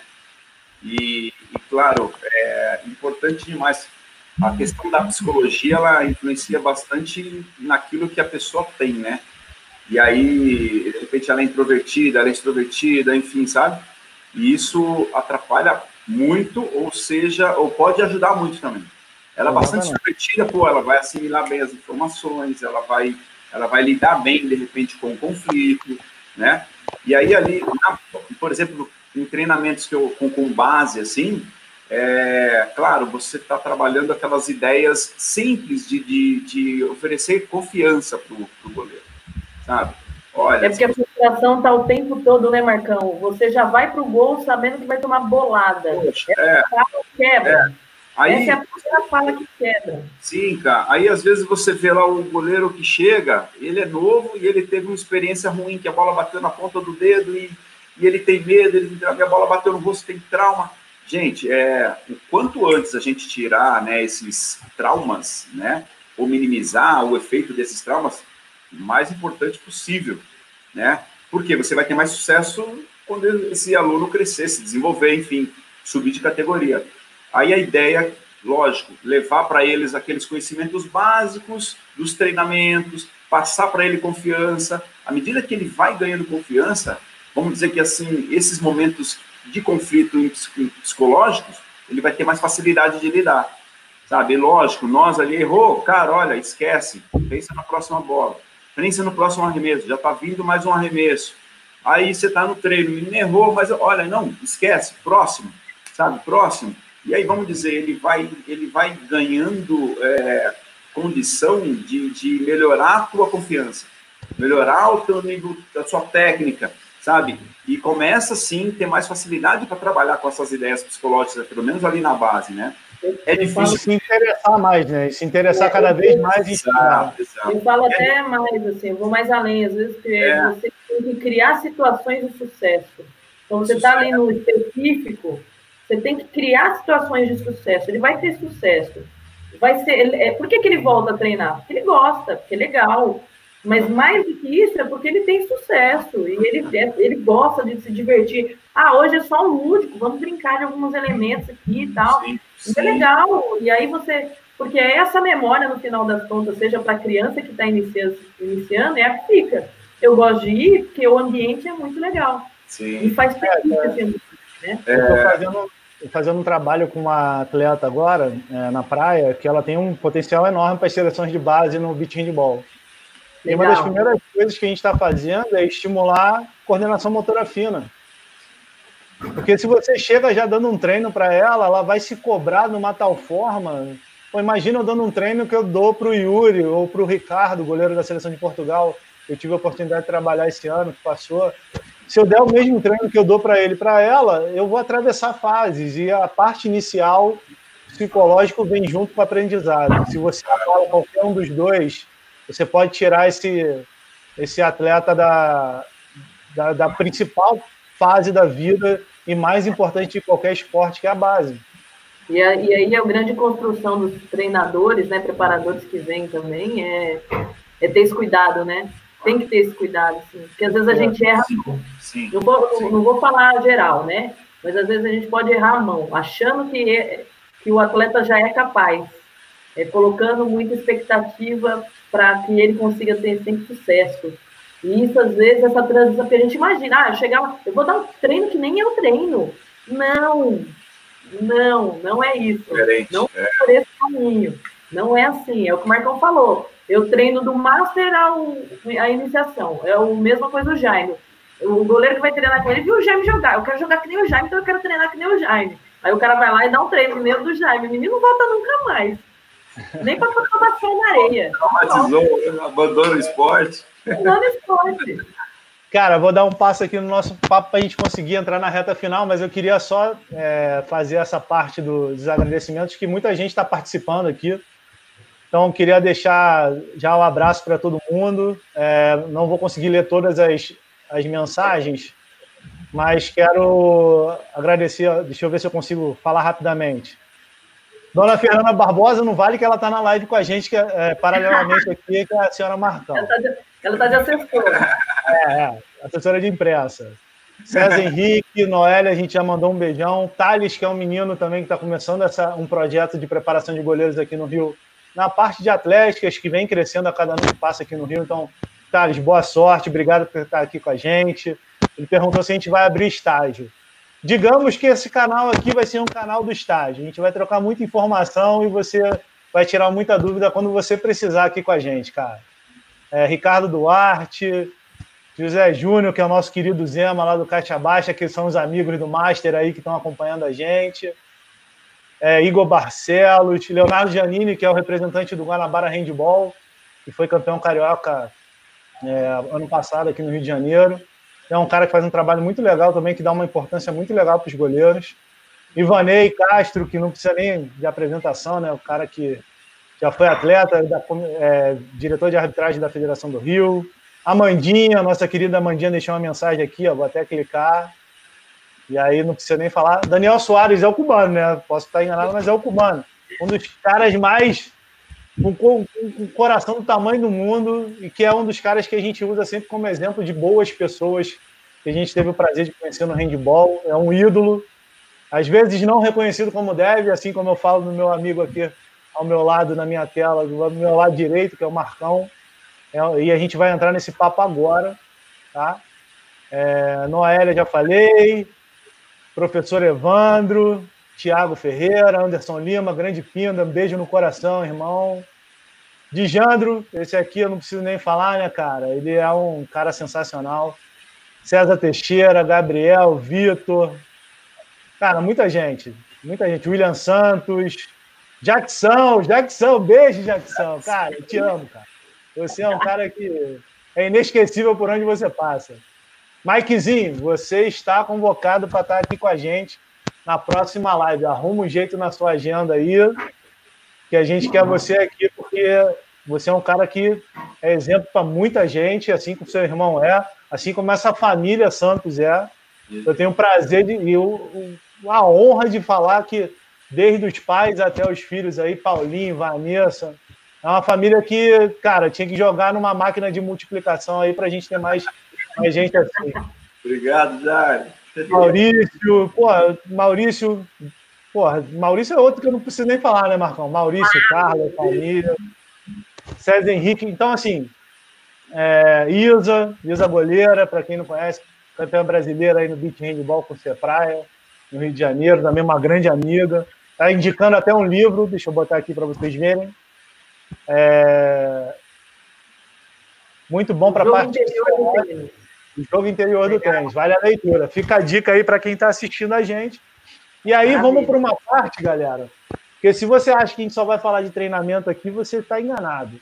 E é uma parte assim que tanto o Marcão como a Camila, como eu venho levando, como outros atletas vêm levando há alguns anos.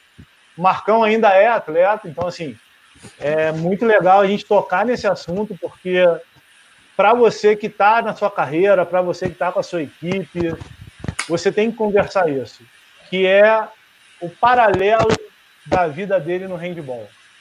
O Morten uma vez falou para mim, quando ele veio aqui no Rio, antes da, da Olimpíada, e ele foi, apareceu até numa rodada do beat aqui no Rio, aí ele virou e falou assim, e aí, como é que tá o pós-carreira, né? E minha esposa fala muito isso desde o começo, porque minha esposa era do basquete, aí da, de Santo André, São Caetano, Guarulhos, fez a carreira dela. É, e ela sempre falou assim: ó, o estudo tem que estar tá ao lado da carreira. Por quê? O atleta, aí vem a frase do Morten, né? O atleta é a única profissão no mundo que quando você se aposenta tem que começar a trabalhar. Você não tem aposentadoria, você não tem carteira assinada lá para ser atleta na carteira de trabalho. No handball, pelo menos, a gente não chegou a esse ponto. É, e aí, é, eu queria que vocês comentassem é, sobre esse paralelo da carreira. Quem é a Camila paralela ao handball? Como a Camila chegou a ser professora de educação física? Como a Camila escolheu esse caminho? Ou como o Marcão é formado em educação física e está formando fisioterapia, não é isso, Marcão? Isso. Então, assim, como, como vocês levam isso? E, assim, já são. Nós, nós três aqui nessa tela nesse momento, provavelmente tem mais gente, que já tem seu trabalho paralelo. Eu, no meu caso, pós-carreira, Camila fazendo pós-carreira dela dentro do handball ainda, e o Marcão na carreira, já pensando no pós-carreira. Como a gente constrói isso? Porque isso é muito importante para o atleta saber, e é muito importante para o técnico dele replicar que a gente ainda não vive do, do handball como atleta. A gente sobrevive, é diferente. E uma das maiores ferramentas que o handball dá para a gente é a oportunidade de estudar.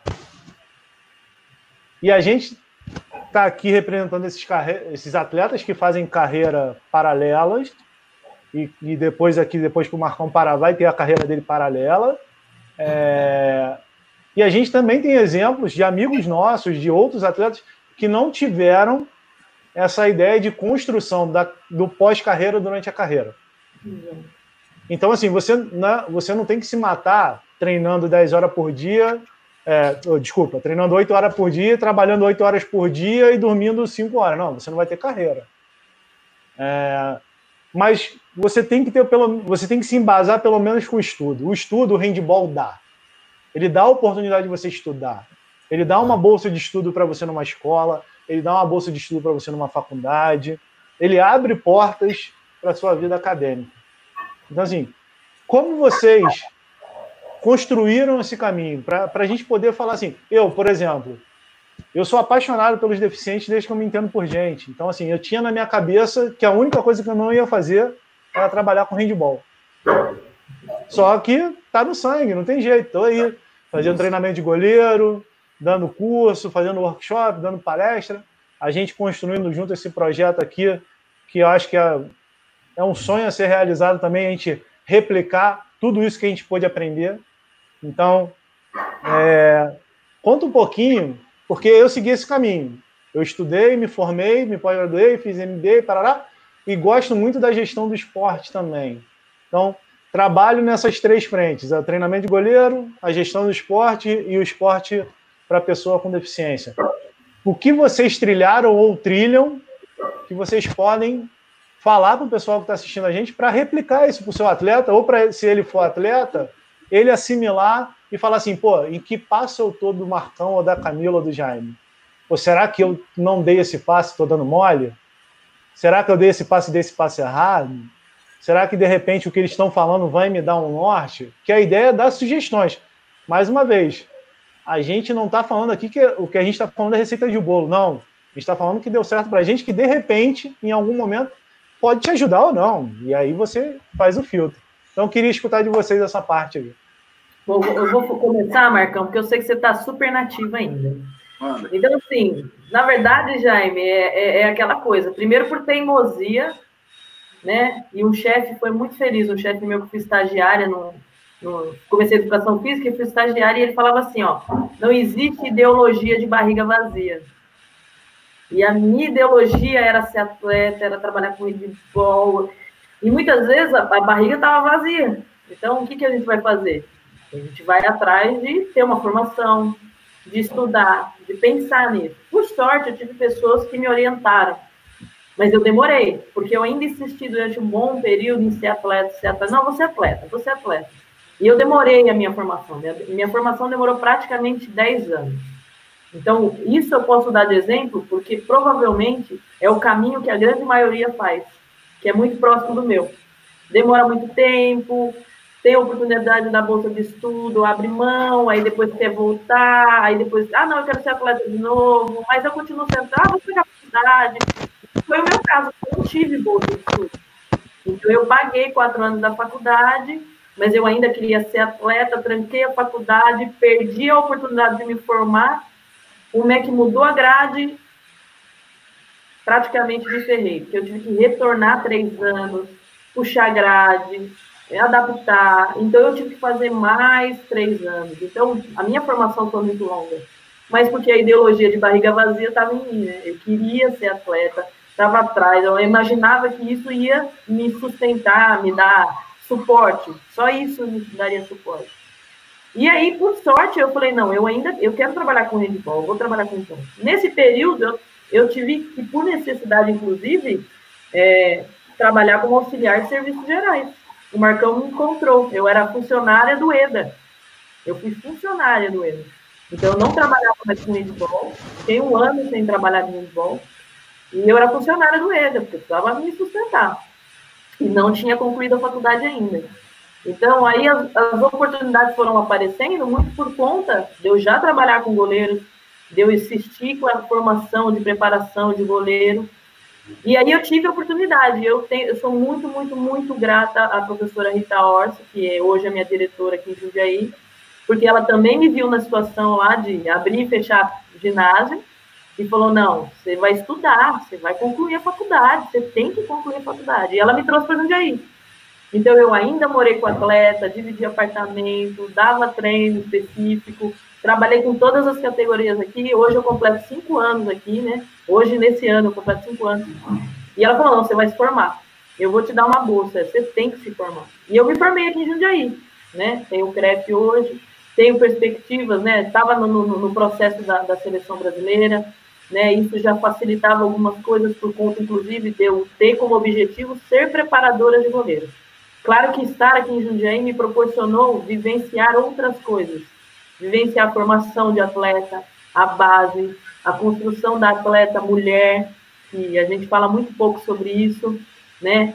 Que tem esses momentos em que a gente precisa estar tá se adequando à prática, a gente precisa sair do, do, do, do, do pouco da, da questão do ficar em casa, eu vou trabalhar agora, mas eu preciso estudar, então a gente passa muito por isso. Eu aprendi muito aqui.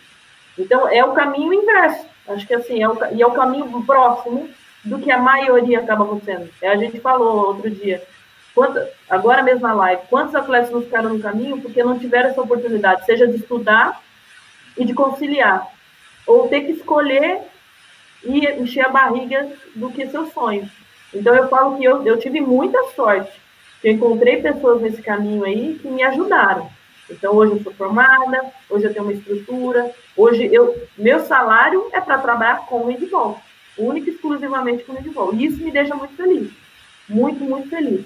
Eu trabalho com handball, respiro handball, falo que as lives e a quarentena fez a gente retomar a vida acadêmica de uma maneira com muito mais qualidade. Né? A gente está resgatando muitas coisas, né, Jair? A gente conversou sobre artigos, vamos pensar, vamos escrever. Isso está sendo muito enriquecedor para mim.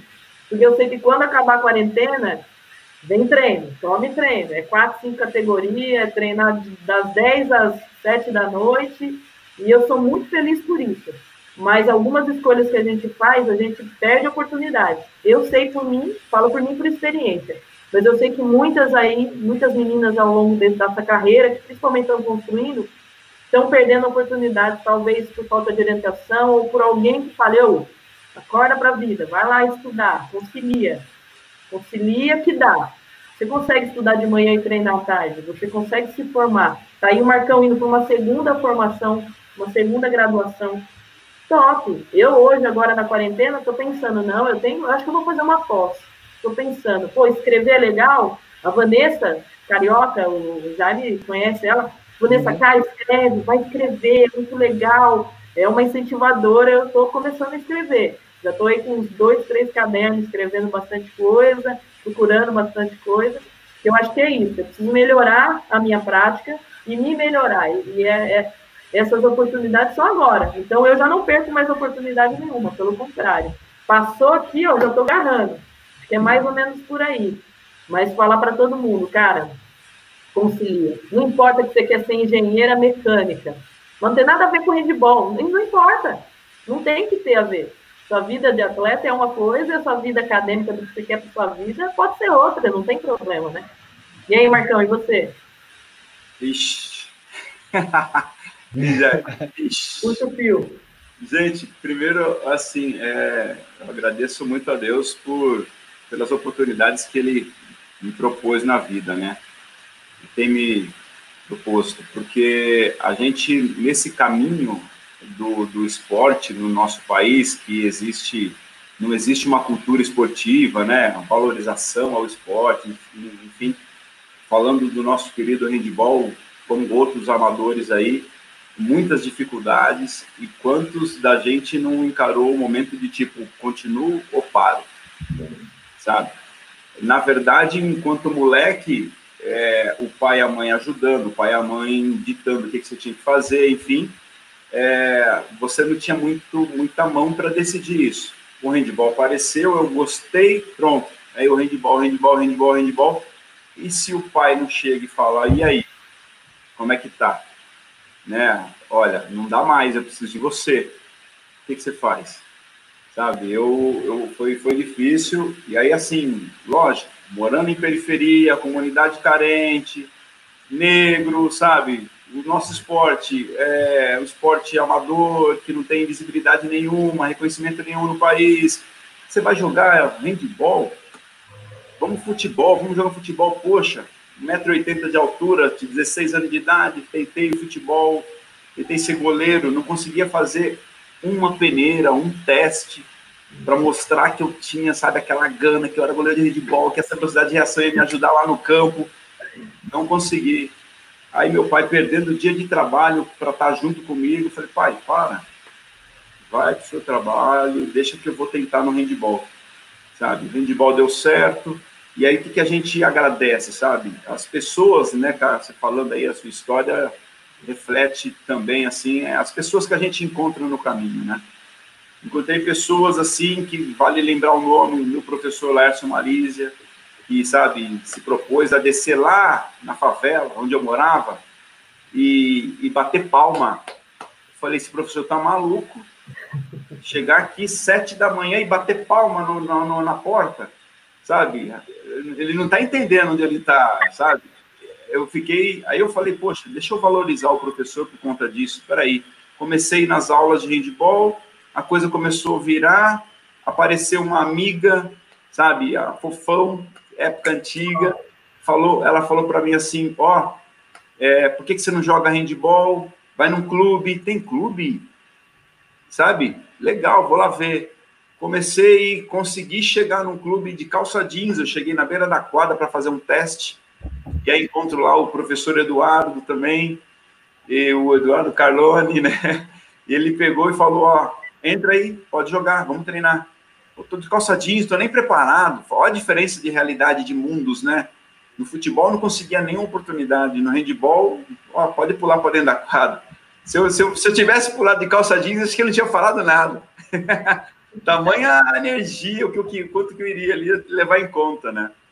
Então, assim, a gente encontra no caminho pessoas maravilhosas que nos ajudaram, assim, o Alberto Rigolo, né, que eu lembro direitinho, me, me dando carona às vezes, me ajudando a levar até um trajeto para depois ir para casa. Às vezes a gente vê aquele negócio, né, Jaime, ninguém reclama porque, ah, é, de, de, qualquer coisa que está à mão, às vezes, não está tão prático assim, reclama, reclama, reclama. Gente, peraí, sabe? Escutando a história da Camila, que legal, sabe, cara? Pô, eu saía, pegava três conduções para chegar a São Bernardo. Era duas horas e meia, três horas de viagem. Para depois ir treinar e aí voltar mais três horas, chegava em casa quase à noite, sabe? Para quem, quem, não sabe, né, Marcão, é muito fora de mão, né? Da Zona Leste para São Bernardo, cara. Muito. É, é viagem de três horas mesmo. Exato. E aí, assim, fazia isso, poxa, é, quando moleque ainda, fazia e não percebia muito, a, sabe, é, as coisas ao redor. Ia acompanhado, ia com meus amigos, ia com meus irmãos do colégio, que a gente no início tentou irmos juntos, mas dali a pouco eles chegaram lá, pô, a gente saiu do colégio. Você chega para jogar num clube, a realidade é diferente demais. E aí, olhando assim, ó, os meninos olharam o time e só tem fera, só tem craque. Como é que a gente vai? Falei, não, vamos, vamos que dá, vamos que vamos, vamos treinar, vamos, vamos chegar no nível dos caras, vamos ver que a gente vai conseguir evoluir. Aí era um molecão. Não, tudo bem, vamos, entram. Aí começou a realidade, uma semana de treino. Eu não vi a cor da bola, os meninos não conseguiam passar pela defesa, não conseguiam fazer gol no goleiro lá que era mais experiente e tal. Aí, ó, pum, desistiram, Jaimizeira. Cara, desistiram. Aí eu falei, não, cara, eu quero seguir, continuei indo. Aí meus irmãos também desistiram. Falei, não, volta, vamos, vamos nós, vamos nós. Aí começamos a ir, aí uns ami um amigo ou outro que voltou, mas enfim. Cezinha, você recorda do Cezinha, ô, ô Jaime? Não sei se você lembra Cezinha, jogou em Londrina, ponta esquerda. Cezinha. Seleção brasileira júnior comigo, sabe? Fomos para a Turquia. Poxa, enfim. Aí as oportunidades começam a aparecer, né? Começam a florar. Meu pai chegou para mim e falou: Olha, eu preciso que você venha trabalhar comigo. Porque não dava mais para te dar o dinheiro para o lanche, dar dinheiro para condução e não tinha retorno. Sabe? Eu falei: Pai, calma, vamos ver o que, que eu consigo com isso. Qual é a ideia? Eu comecei a me concentrar melhor nos treinos, eu comecei a aproveitar melhor as oportunidades. E aquela, é aquela realidade que a gente é, ou vai ou racha, né? E aí eu já tinha em mente uma coisa, que era, olha, eu vou, vou trabalhar com meu pai e vou, vou ter também um, meu pai tinha barraca de pastel, vou ter também uma barraca de pastel, vou vender lá churrasco e tal, vou ajudar ele, sabe? Vou ter a minha, olha, já pensando em empreender, sabe? Vou ter a minha barraca, sabe? Era, era assim. Mas, de repente, eu defendi um arremesso do Agberto, chutei a bola na arquibancada, as coisas mudaram. Olha aí. é. nada, nada pessoal, Agberto. Foi só, foi só um impulso. Foi só um impulso na carreira. Você vê? Aí, lógico, aí eu comecei a entender, né? Aí essas pessoas começaram realmente a aparecer. O primeiro foi o, o, o, o meu professor do colégio, né? Que fora de série até hoje, irmãozão, paizão, amigão, sabe?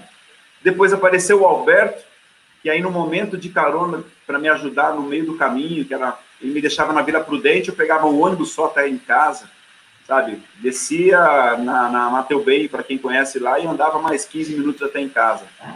Mas assim, é, ele falou para mim uma coisa que me marcou muito, assim, e tipo, me pôs no canto, me pôs no canto da parede.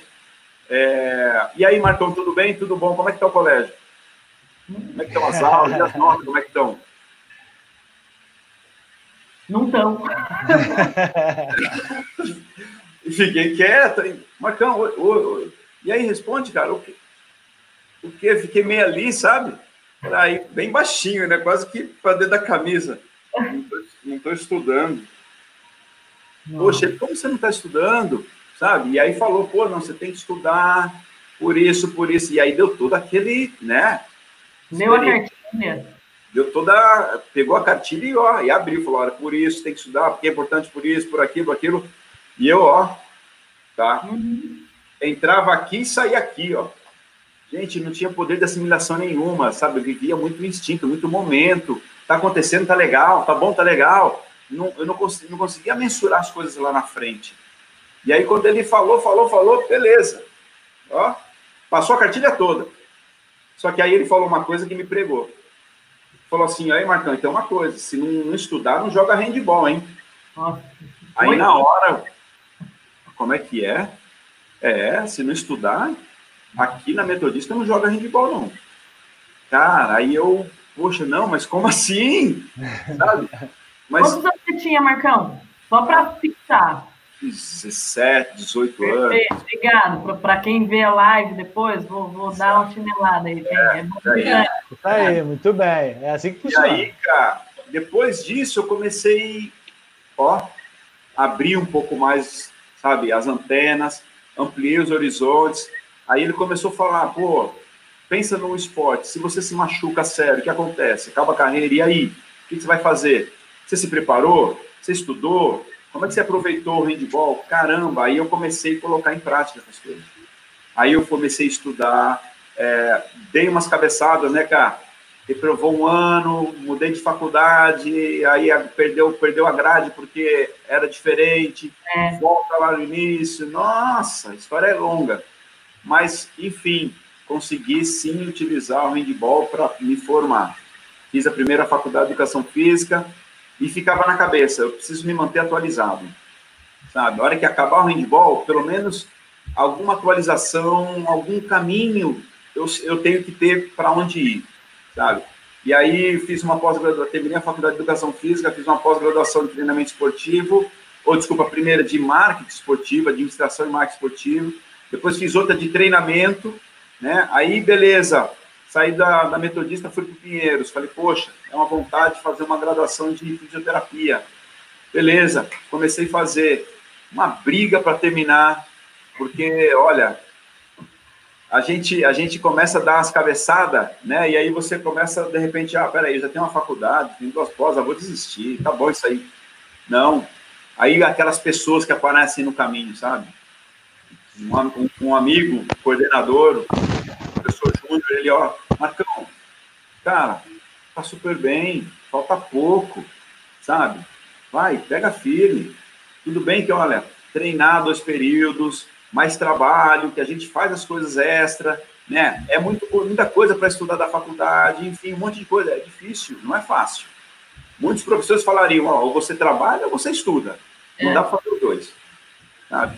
E aí a gente vem para poder quebrar essa premissa, sabe? Para derrubar e ficar o rodo nisso e falar, olha, não, dá sim. Exige da gente, da gente muito, exige muito sabe? Tem horas que, de repente, você vai começar uma faculdade que termina em quatro anos, você vai terminar em seis, em oito? É, sabe? De repente, você tem que entender o processo, como funciona. Educação física eu consegui fazer em quatro anos bonitinho, não depende nenhuma, sabe? Aí, já fazendo fisioterapia, a exigência era outra, a faculdade era outra, a forma de trabalhar o entendimento com um atleta é outra. Então, não é assim, você perdeu a prova e olha, você pode fazer a prova semana que vem, se prepara que eu vou vou, vou aplicar o conteúdo. Não, perdeu a prova, ó, entra no site, pede sub. Se você não estiver viajando, você, você faz. Se estiver viajando, você vai perder a sub, você perde o semestre. É isso aconteceu comigo dois, dois semestres seguidos. Nossa. Com seleção brasileira, perdi tudo, fui lá, sub, na semana da sub, ou oh, seleção, perdi tudo, sabe? Jogando pelo clube, Liga Nacional, pô, beleza, perdi alguns algumas, algumas matérias, aí fui pedir sub, Aí, dali a pouco, na semana das provas, ah, a Liga Nacional vai ser em Goiânia.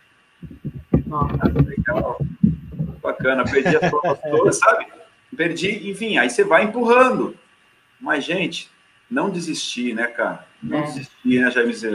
Sério. Cara, você falou de perder prova, eu não vou nem entrar no, no método é. dos estudos para a gente não alongar mais ainda, mas eu tive um professor no meu último ano de USCS, é, já, deixa, era de... já, deixa eu só concluir. Oh, desculpa, pensei que tinha acabado. Desculpa, porque assim, ó, o que que, que que acontece? Nesse caminho, eu vi amigos junto, né, Jaime? Parceiro que tava, não estava estudando, que não estava correndo, que não estava se preparando, como a gente tá, como eu estava, e aí eu, agora, já com outra visão lá na frente. Né? Deus o livre, a gente se machuca sério, e você fica fora da quadra, pô, você tem tua formação aí, ó. Já, já, já tem um norte né? Você já tem para onde ir. Aí hoje, poxa, sentei, fiz um projeto, o que, que eu queria fazer? Algumas coisas eu queria fazer. Ou já com a mente empreendedora, eu quero abrir um negócio, eu quero ter o meu, o meu é. comércio.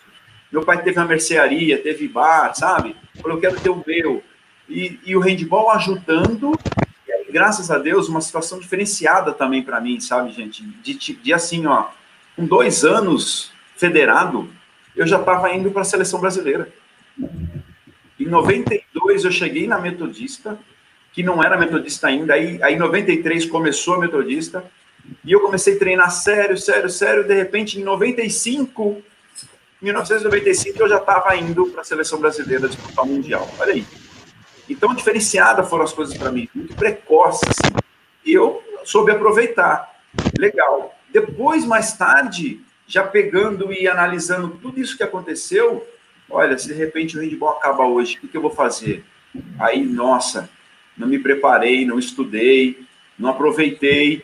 Aí falei, não, então precisa aproveitar. Aí aproveitei, fiz a, a faculdade, fiz pós-graduação, terminando essa outra faculdade, e aí apareceu um curso que tem até no COB, é um curso de, acho que é um curso para ajudar, dar uma direção para o atleta, é, depois que ele pós-carreira, pós-carreira. Pós no, no Pinheiros tem também, tá? E aí eu fui para esse, para esse momento lá no Pinheiros e falaram, poxa, aqui quem, quem estuda aqui, quem é formado, poxa, levantei a mão. A quem aqui pensa é, em empreender, em fazer alguma coisa? Eu já levantei a mão. Sabe, quem aqui já tem alguma coisa trabalhada no meio, já levantei a mão, o rapaz olhou para mim e falou, você, o curso tá legal, você pode, ou você fica aí para poder ver o que está acontecendo, contribuir com alguma coisa, porque a ideia é essa, preparar vocês para o momento pós-carreira.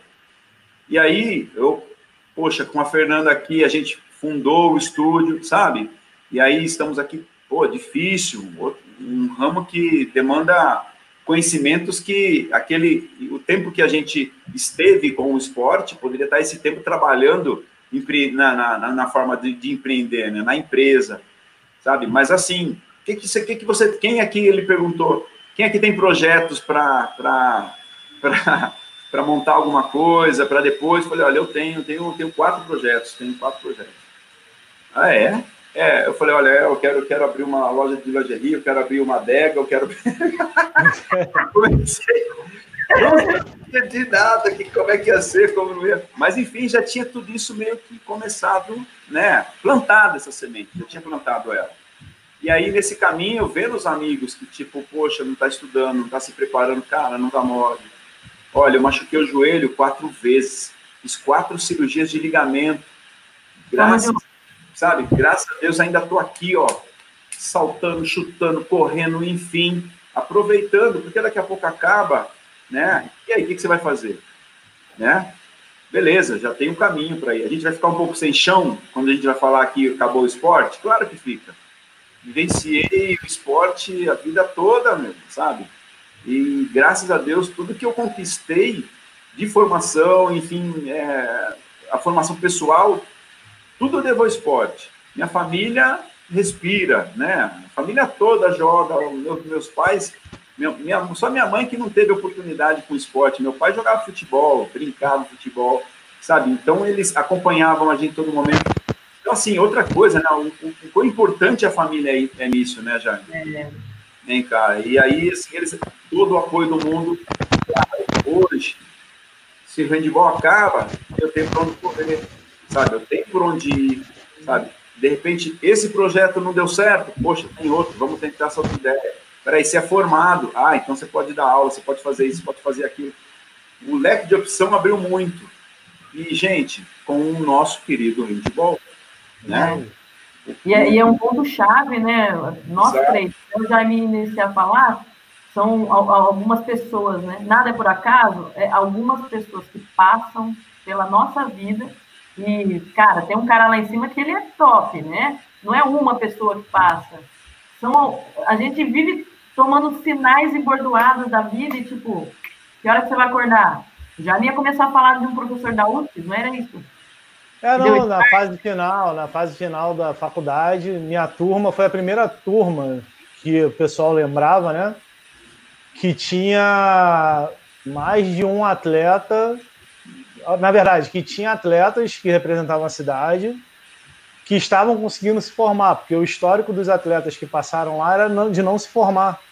Não. E aí a gente foi quebrando um paradigma. E quando chegou no quarto ano, o professor, acho que era de marketing, se eu não me engano, ele falou: ó, quem aqui é atleta? Aí tinha eu da, do handball, a menina do vôlei, o Marcelo da ginástica e tinha o Zago do judô. Aí a gente aqui, tá todo mundo com, com a grade em dia? Tá, a gente forma esse ano, não sei o que, assim, a gente não reprova nenhum. Atleta ou é atleta ou não é atleta. Aqui vocês não vão passar. Cara, eu fiz, nós fizemos todos os trabalhos e provas, isso em 2009, em folha de papel ao máximo, dentro da biblioteca sozinho. Porque o cara não gostava de atleta, ponto, acabou. E valeu, e fizemos o, o ano inteiro, porque a USC era anual, não é semestral.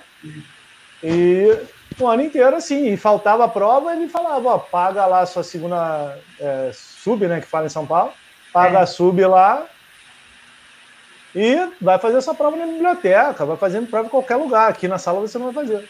E foi assim. Então, é, ou você quer ou você não quer. Ou você realmente pretende fazer algo ou você não pretende. Então, é, só para a gente começar nossas considerações finais, eu acredito que esse passo que a gente está dando aqui também vai ser importante para isso. Esse primeiro papo foi mais extenso, porque era muita coisa para falar mesmo para um primeiro papo, mas que fique, que você que está assistindo depois, ou que você que acompanhou a gente o tempo inteiro, que a gente teve um, um público fiel aqui, é, replique isso. Não só a parte do treinamento, não só a parte do conhecimento, mas a parte da vida também, a vida profissional, a vida pessoal. O que, que você quer? além de ser goleiro? O que, que você quer para quando você for o cidadão Marcão, o cidadão Jaime, a cidadã Camila? O que, que você vai continuar fazendo pela sociedade sem ser ganhar medalhas? É, ou brigar por ela. E aí a gente fala, faz o tripé, que é uma pós que eu estou lançando agora em julho, se Deus quiser vai abrir turma da pós-graduação em Educação Física Especial e para Desporto. Ou Educação Física Adaptada para Desporto. É, o que, que a gente, como professor, replica para as famílias e para os atletas que a gente trabalha? É como a gente atende melhor, como a gente acolhe melhor e como a gente é essa porta de entrada, exemplo, espelho ou referência para essas pessoas. Não só como atleta, como professor, ou como doutor Marcão, que vai ser na fisioterapia agora. Então, assim, é, e já respondendo outras perguntas rapidamente aqui, o Cubano mandou uma pergunta aqui: tem que chamar os treinadores da nova geração. A gente vai fazer. Mas é importante a gente escutar também as pessoas que vieram antes da gente, para quem está vindo depois entender o porquê a gente foi a gente. É. Então, é, é, um, é um próximo passo, mas pode deixar, o, o Cubano. A gente vai chamar o Leandrão, a gente vai chamar o Renan, o Renan a gente vai chamar o, o, o Rômulo, a gente vai chamar pessoal do feminino que a Camila conheceu e trabalha na área. Então a gente quer é, transformar essa parte do goleiro num hábito do handball que ainda não é uma cultura no nosso país. Então, vou começar aqui agradecendo. Obrigado, Camila, pela ideia. Adorei a gente concretizar esse primeiro, essa primeira de muitas conversas que a gente vai ter aqui. Marcão, já fomos adversários, já vestimos a camisa da seleção juntos, somos amigos, então eu, eu sou um cara que se eu começar a te elogiar, eu acho que a gente vai ter que abrir outra live só de elogio pela pessoa que você é, pelo exemplo de atleta que você é, que ainda é, né? Você fala assim, ah, Jaime, você foi exemplo, eu fico muito feliz. Mas, Marcão, você ainda é e você merece muito mais reconhecimento do que um simples papo aqui com a gente. Espero que você esteja todo o papo aqui com a gente, se você puder. É, continuar esse projeto com a gente aqui. É, Mikezinho, aquece aí que a gente quer você na próxima live. Essa família é uma família que tem que ser lembrada sempre por tudo que vocês fizeram, fazem e continuarão fazendo. Pela família que vocês são fora da quadra, como exemplo também. Todo mundo tem problema, não vou falar que é família de comercial de manteiga mas eu tenho muito orgulho de poder é, ter a sua amizade, como eu tenho a amizade da Camila, que a internet nos reaproximou, que é um prazer muito grande. Ter também agradecido o esporte por me dar a minha família, hoje ser pai de uma pessoa que eu conheci em São Caetano, que conquistou tanto pelo basquete, e que há 14 anos é meu braço direito, braço esquerdo, perna direita, perna esquerda, é, sem, sem esses dois eu não vivo. E eu espero que a gente continue a construir mais Camilas, mais Marcões, mais Jaimes, mais goleiros, mais preparadores de goleiro. E que vocês sejam sempre lembrados, sim, que a gente seja lembrado, um dia seja valorizado como merece. Marcão, não vejo outra pessoa hoje que se eu tivesse é, oportunidade e colocar numa seleção adulta com um atleta ainda, você estaria na minha lista. E não vejo outra pessoa que possa encabeçar uma, uma, não sei se concretização é a palavra certa, mas você tinha que ser, assim que você decidir encerrar sua carreira, quando você encerrar daqui uns 25 anos, é, você tem que ser o preparador de goleiro do Brasil, na quadra. Não me interessa se o técnico vai ser brasileiro, estrangeiro, interplanetário. Mas um cara estudioso, um cara que trabalha, um cara que ama que faz, um cara que merece iniciar ou voltar a ter, que a gente teve fascina nas Olimpíadas de 2004, mas um cara que fez, aprendeu, fez, construiu, constrói e pode ensinar muito, muito, muito, muito a muita gente, inclusive a gente que está aqui com você nessa live, a ser um, um excelente goleiro, a ser uma excelente pessoa, a ser um excelente cidadão. Cara, sem palavras o quanto eu gosto de você, do Mikezinho, do Paulinho, dessa família. E Camila, muito obrigado por fazer a gente acreditar nisso, dar essa ideia, ser a mentora desse papo e que a gente construa muito mais coisas juntos, que você faça muito mais por Jundiaí, que você faça muito mais pelo Brasil, porque é, o que a gente precisa, de gente fazendo pelo Brasil, independente de política, credo, religião, presidente, é, situação da confederação, a gente pensa no handball.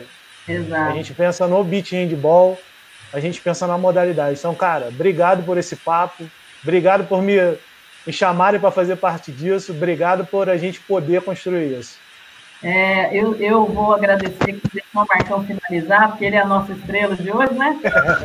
Mas é, a ideia, para quem não sabe, não viu no começo, vai ter que assistir a live até o final. A ideia era essa, pequena até, na verdade era só uma contribuição de ideias. E o Jaime já deu um, um passo à frente, já meteu um estúdio, já jogou na rede. E legal, que aí essa construção que a gente teve aqui em quase duas horas aí, vai, as pessoas vão ver, vão sentir na pele aí, vão se identificar, seja com o meu depoimento, seja com o do Jaime, seja com o do Marcão.